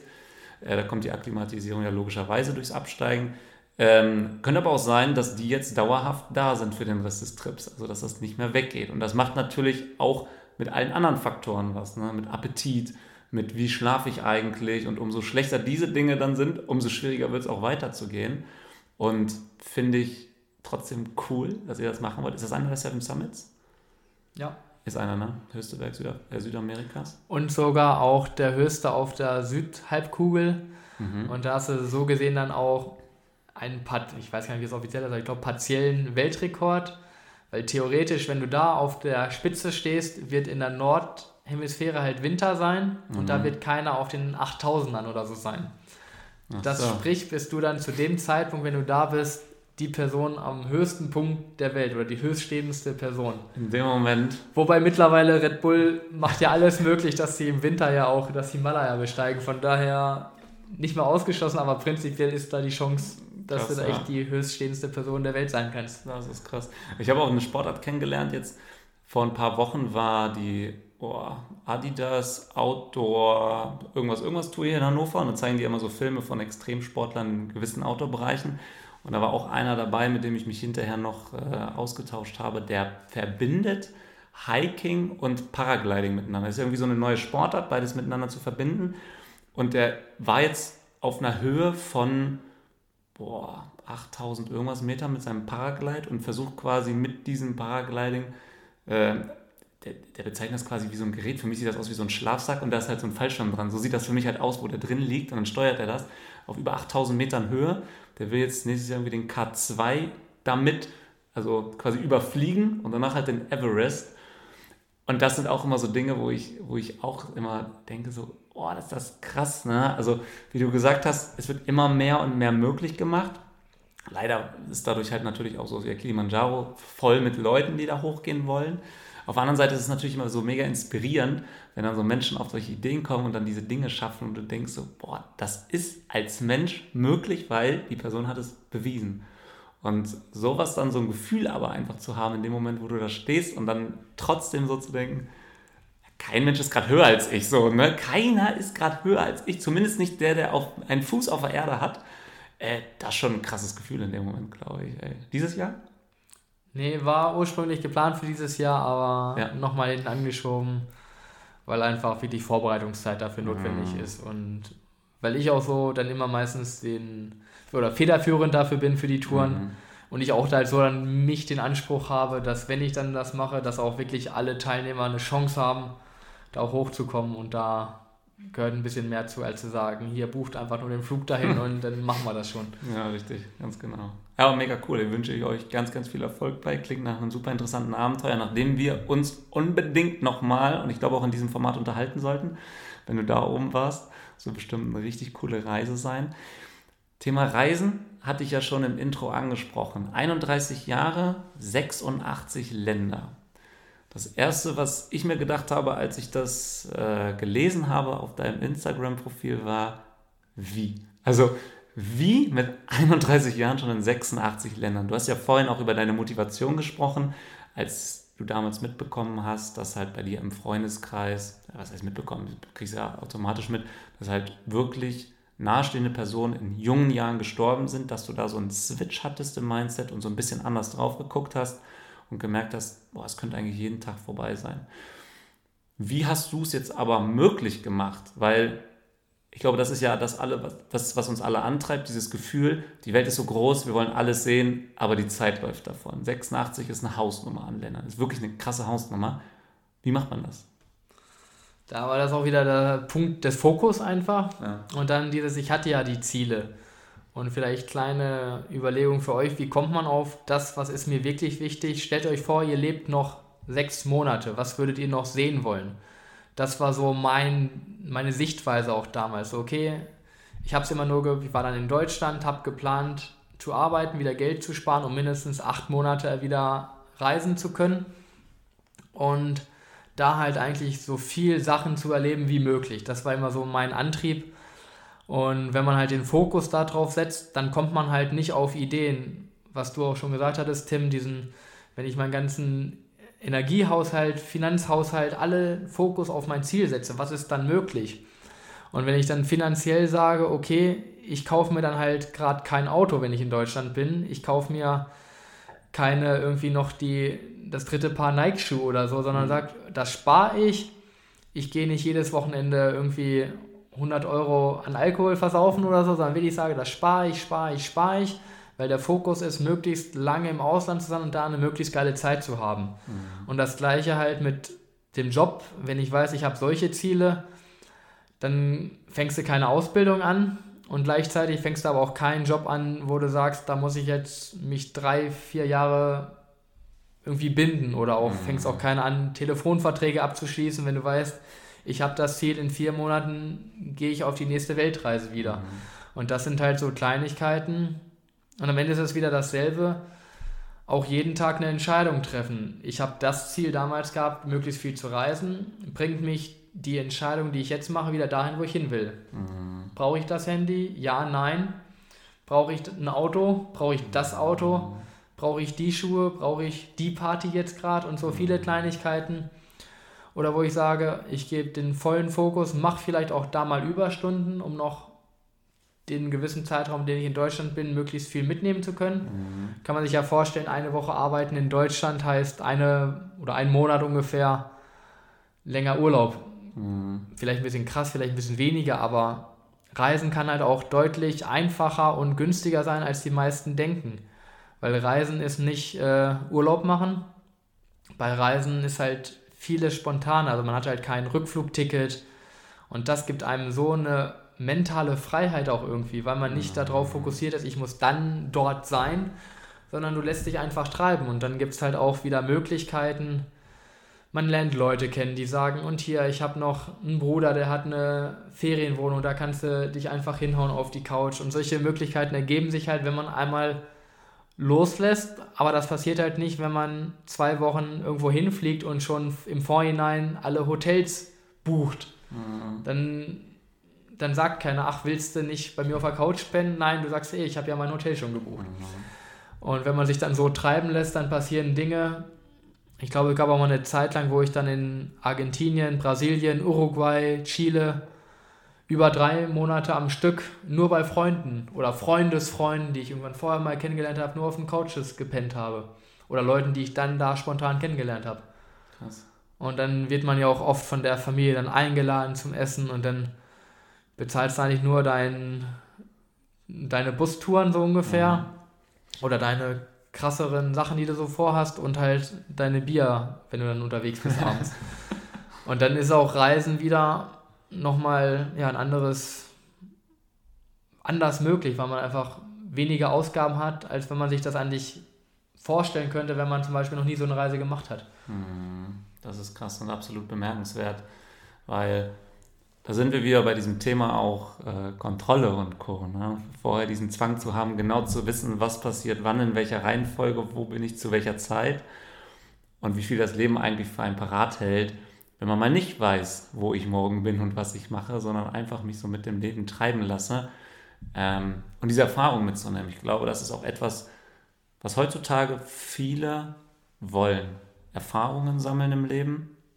Ich glaube, Darum geht es am Ende des Tages auch und dann halt mit anderen über diese Erfahrung zu sprechen, seine Erkenntnisse daraus mit anderen zu teilen, weil du kannst ja am Ende deines Lebens nicht jede Erfahrung im Leben machen. Das geht ja gar nicht so, sondern du musst ja schon, und dafür kommt der Fokus, den du angesprochen hast, ja auch wieder ins Spiel, du musst dich ja schon entscheiden.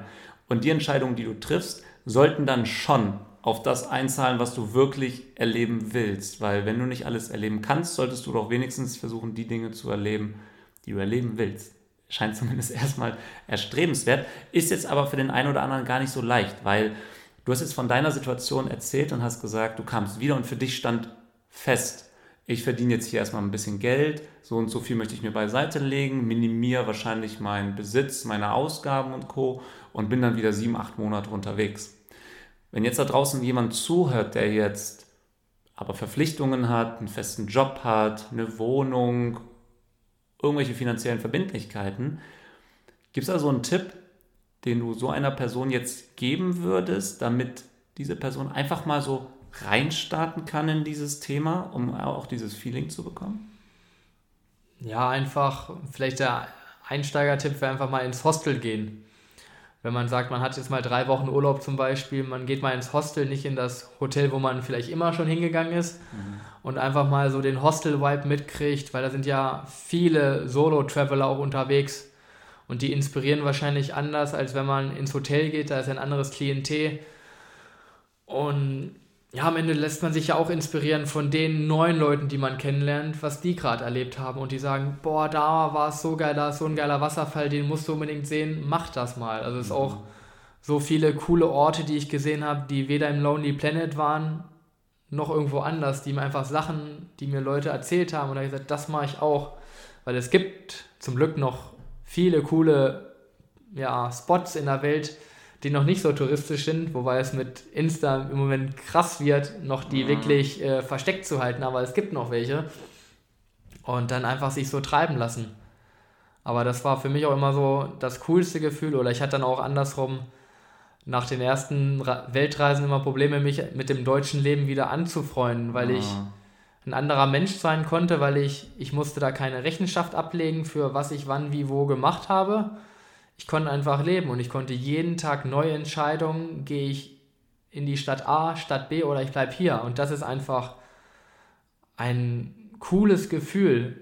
Und das einfach mal, oder das ist auch jetzt gerade mein Antrieb, mir wieder was aufzubauen, dass ich mir das wieder ermöglichen kann, weil ich mich mhm. da so viel glücklicher, besser mitgefühlt habe, nicht irgendwie von irgendwelchen Aufträgen oder sonst so abhängig mhm. zu sein. Dass andere Leute über meinen Standort und sonst so entscheiden, wo ich wann wie zu sein habe. Mhm. Diese, diese Freiheit, ne? zum einen mentale Freiheit, zu wissen, ähm, es gibt gerade wenig Dinge, die mich in irgendeiner Art und Weise gedanklich binden. Ne? Das sind ja zum einen auch, äh, du hast es ja schon beim Adventure Racing erzählt, umso weniger ich dabei habe, umso besser eigentlich, damit ich mir keinen Kopf mache, was ziehe ich eigentlich wann an.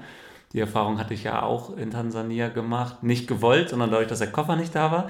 Wie frei die Gedanken eigentlich sind und wie sehr man sich auf das Wesentliche konzentriert, wenn man solche Mini-Entscheidungen in seinem Alltag einfach komplett ausgeschlossen hat und dadurch diese mentale Freiheit einfach verspürt.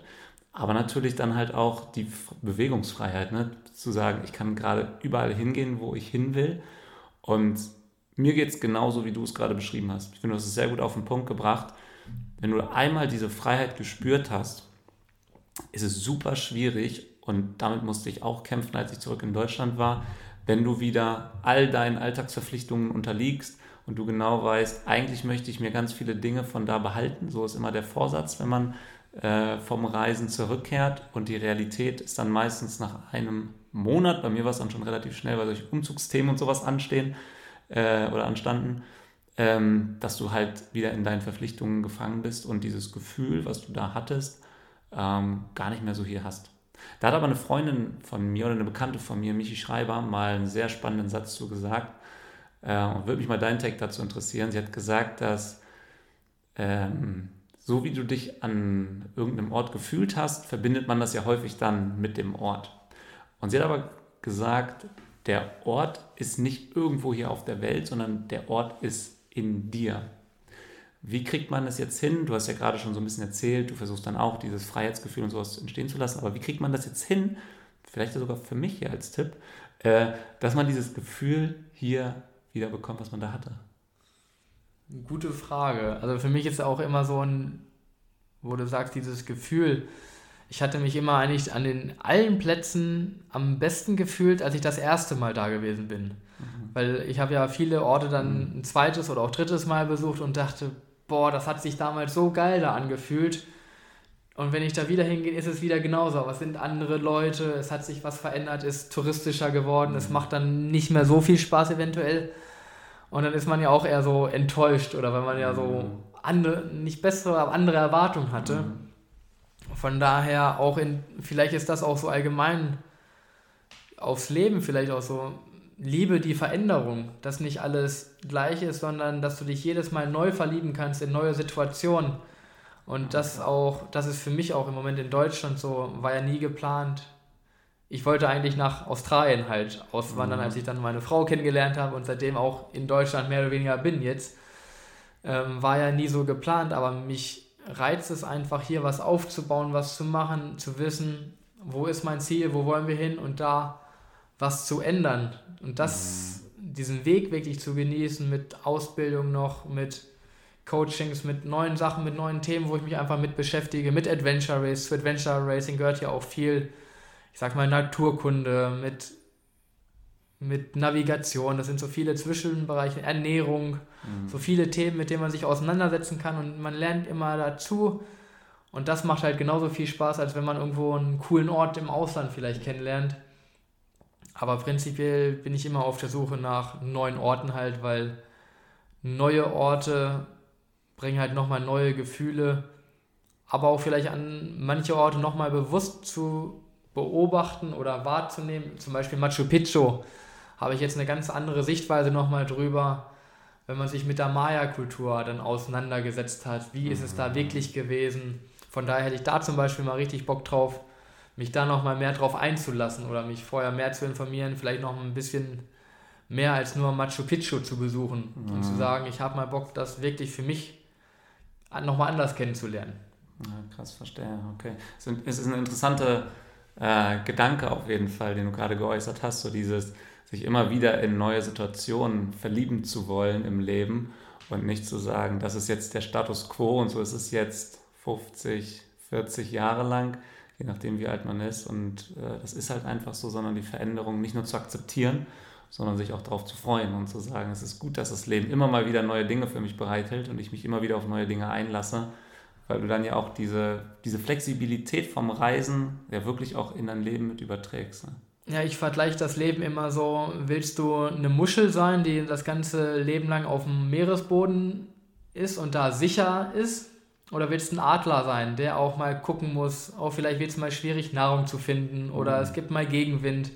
Ist immer die Frage, wer möchtest du lieber sein? Mhm. Ist ja auch für dich, musst du für dich klar haben, was du interess oder inspirierender findest. Mhm. Aber für mich ist definitiv der Adler inspirierender, wo ich sage, war das alles cool? Nee, gab mir auch Momente, die nicht so cool sind. Wir waren auch mal drei Tage lang mit dem Segelboot von Guatemala nach Honduras unterwegs und das Segel war gerissen und im Sturm gefangen und hatten kein Essen mehr. Also es war auch nicht alles so schön. Im Nachhinein kann ich drüber lachen, aber das war halt auch schon eines der schwärzesten Momente, mhm. wo halt auch nicht alles schön war. Aber im Nachhinein die Story of my life, würde ich fast sagen. Krass. Und ja, einfach offen sein für auch mal Abenteuer. Also ist halt mhm. meine Überschrift des Lebens, ist einfach Abenteuer, Spaß beim Leben haben. Mhm. Finde ich eine sehr, sehr gute Überschrift.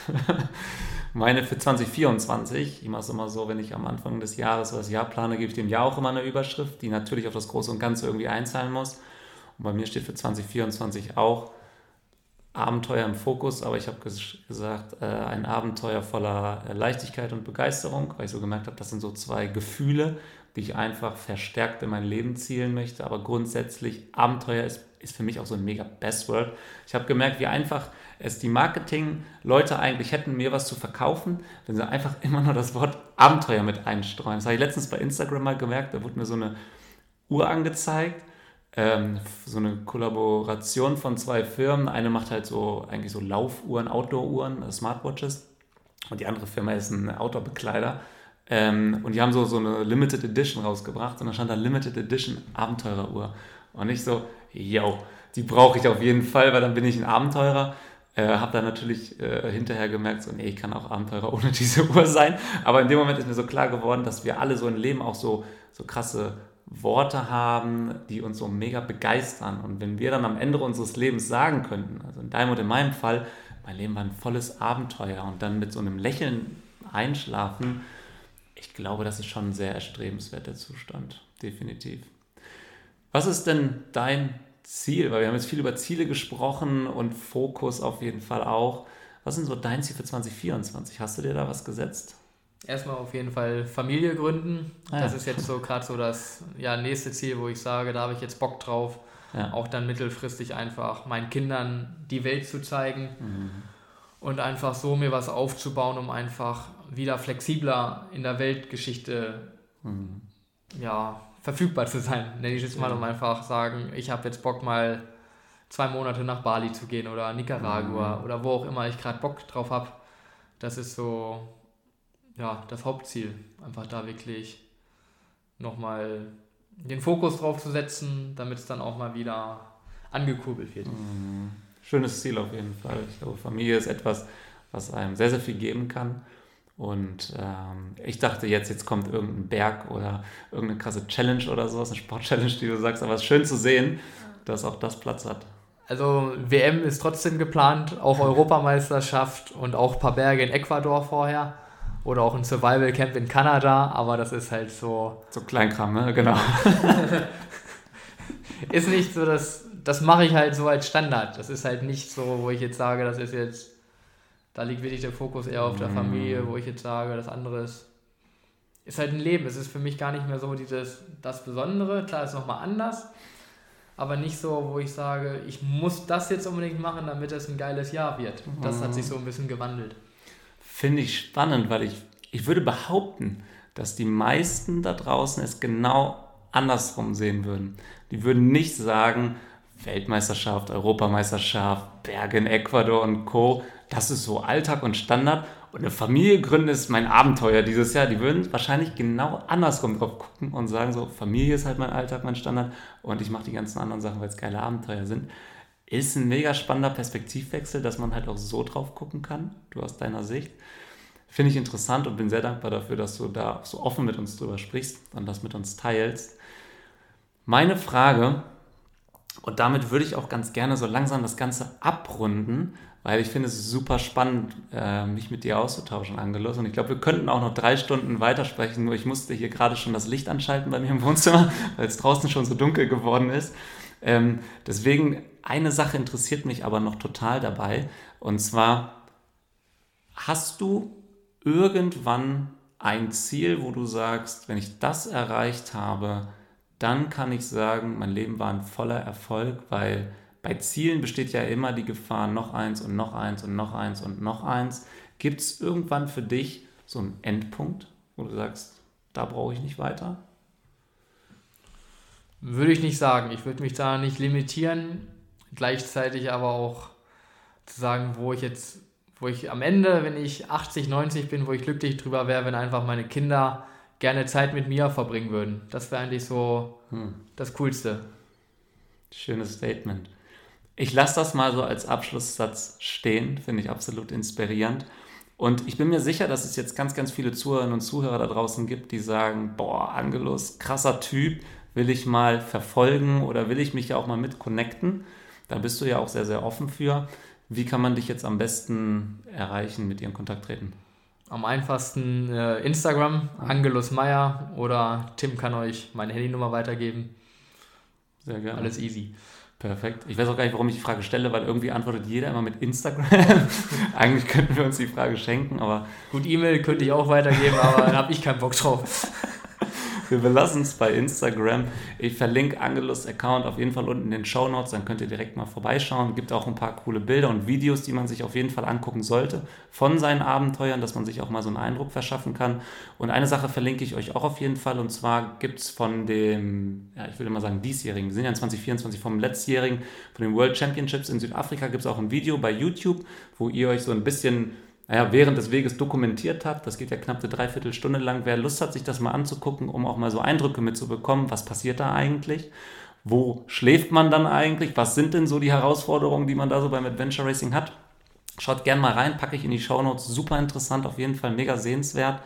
Und ich würde sagen, Angelus, ganz, ganz lieben Dank, dass du dir die Zeit genommen hast, heute mit uns über dich, dein Leben, vor allem auch deine Erfahrungen, Erkenntnisse so offen zu sprechen. Ich glaube, das ist nicht selbstverständlich, dass du so viel Input weitergegeben hast, mit uns geteilt hast und finde es absolut inspirierend, wie du aufs Leben guckst. Nicht nur, weil du auch das Wort Abenteuer benutzt hast, was mich sehr anspricht, sondern generell, dass du dir schon das Leben anschaust und sagst, was möchte ich eigentlich in meinem Leben alles gemacht, getan oder gesehen haben und danach dann ausrichtest, was mache ich eigentlich jeden Tag, was genau auf diese Dinge einzahlt. Finde ich mega inspirierend, können wir uns, glaube ich, alle eine Scheibe abschneiden.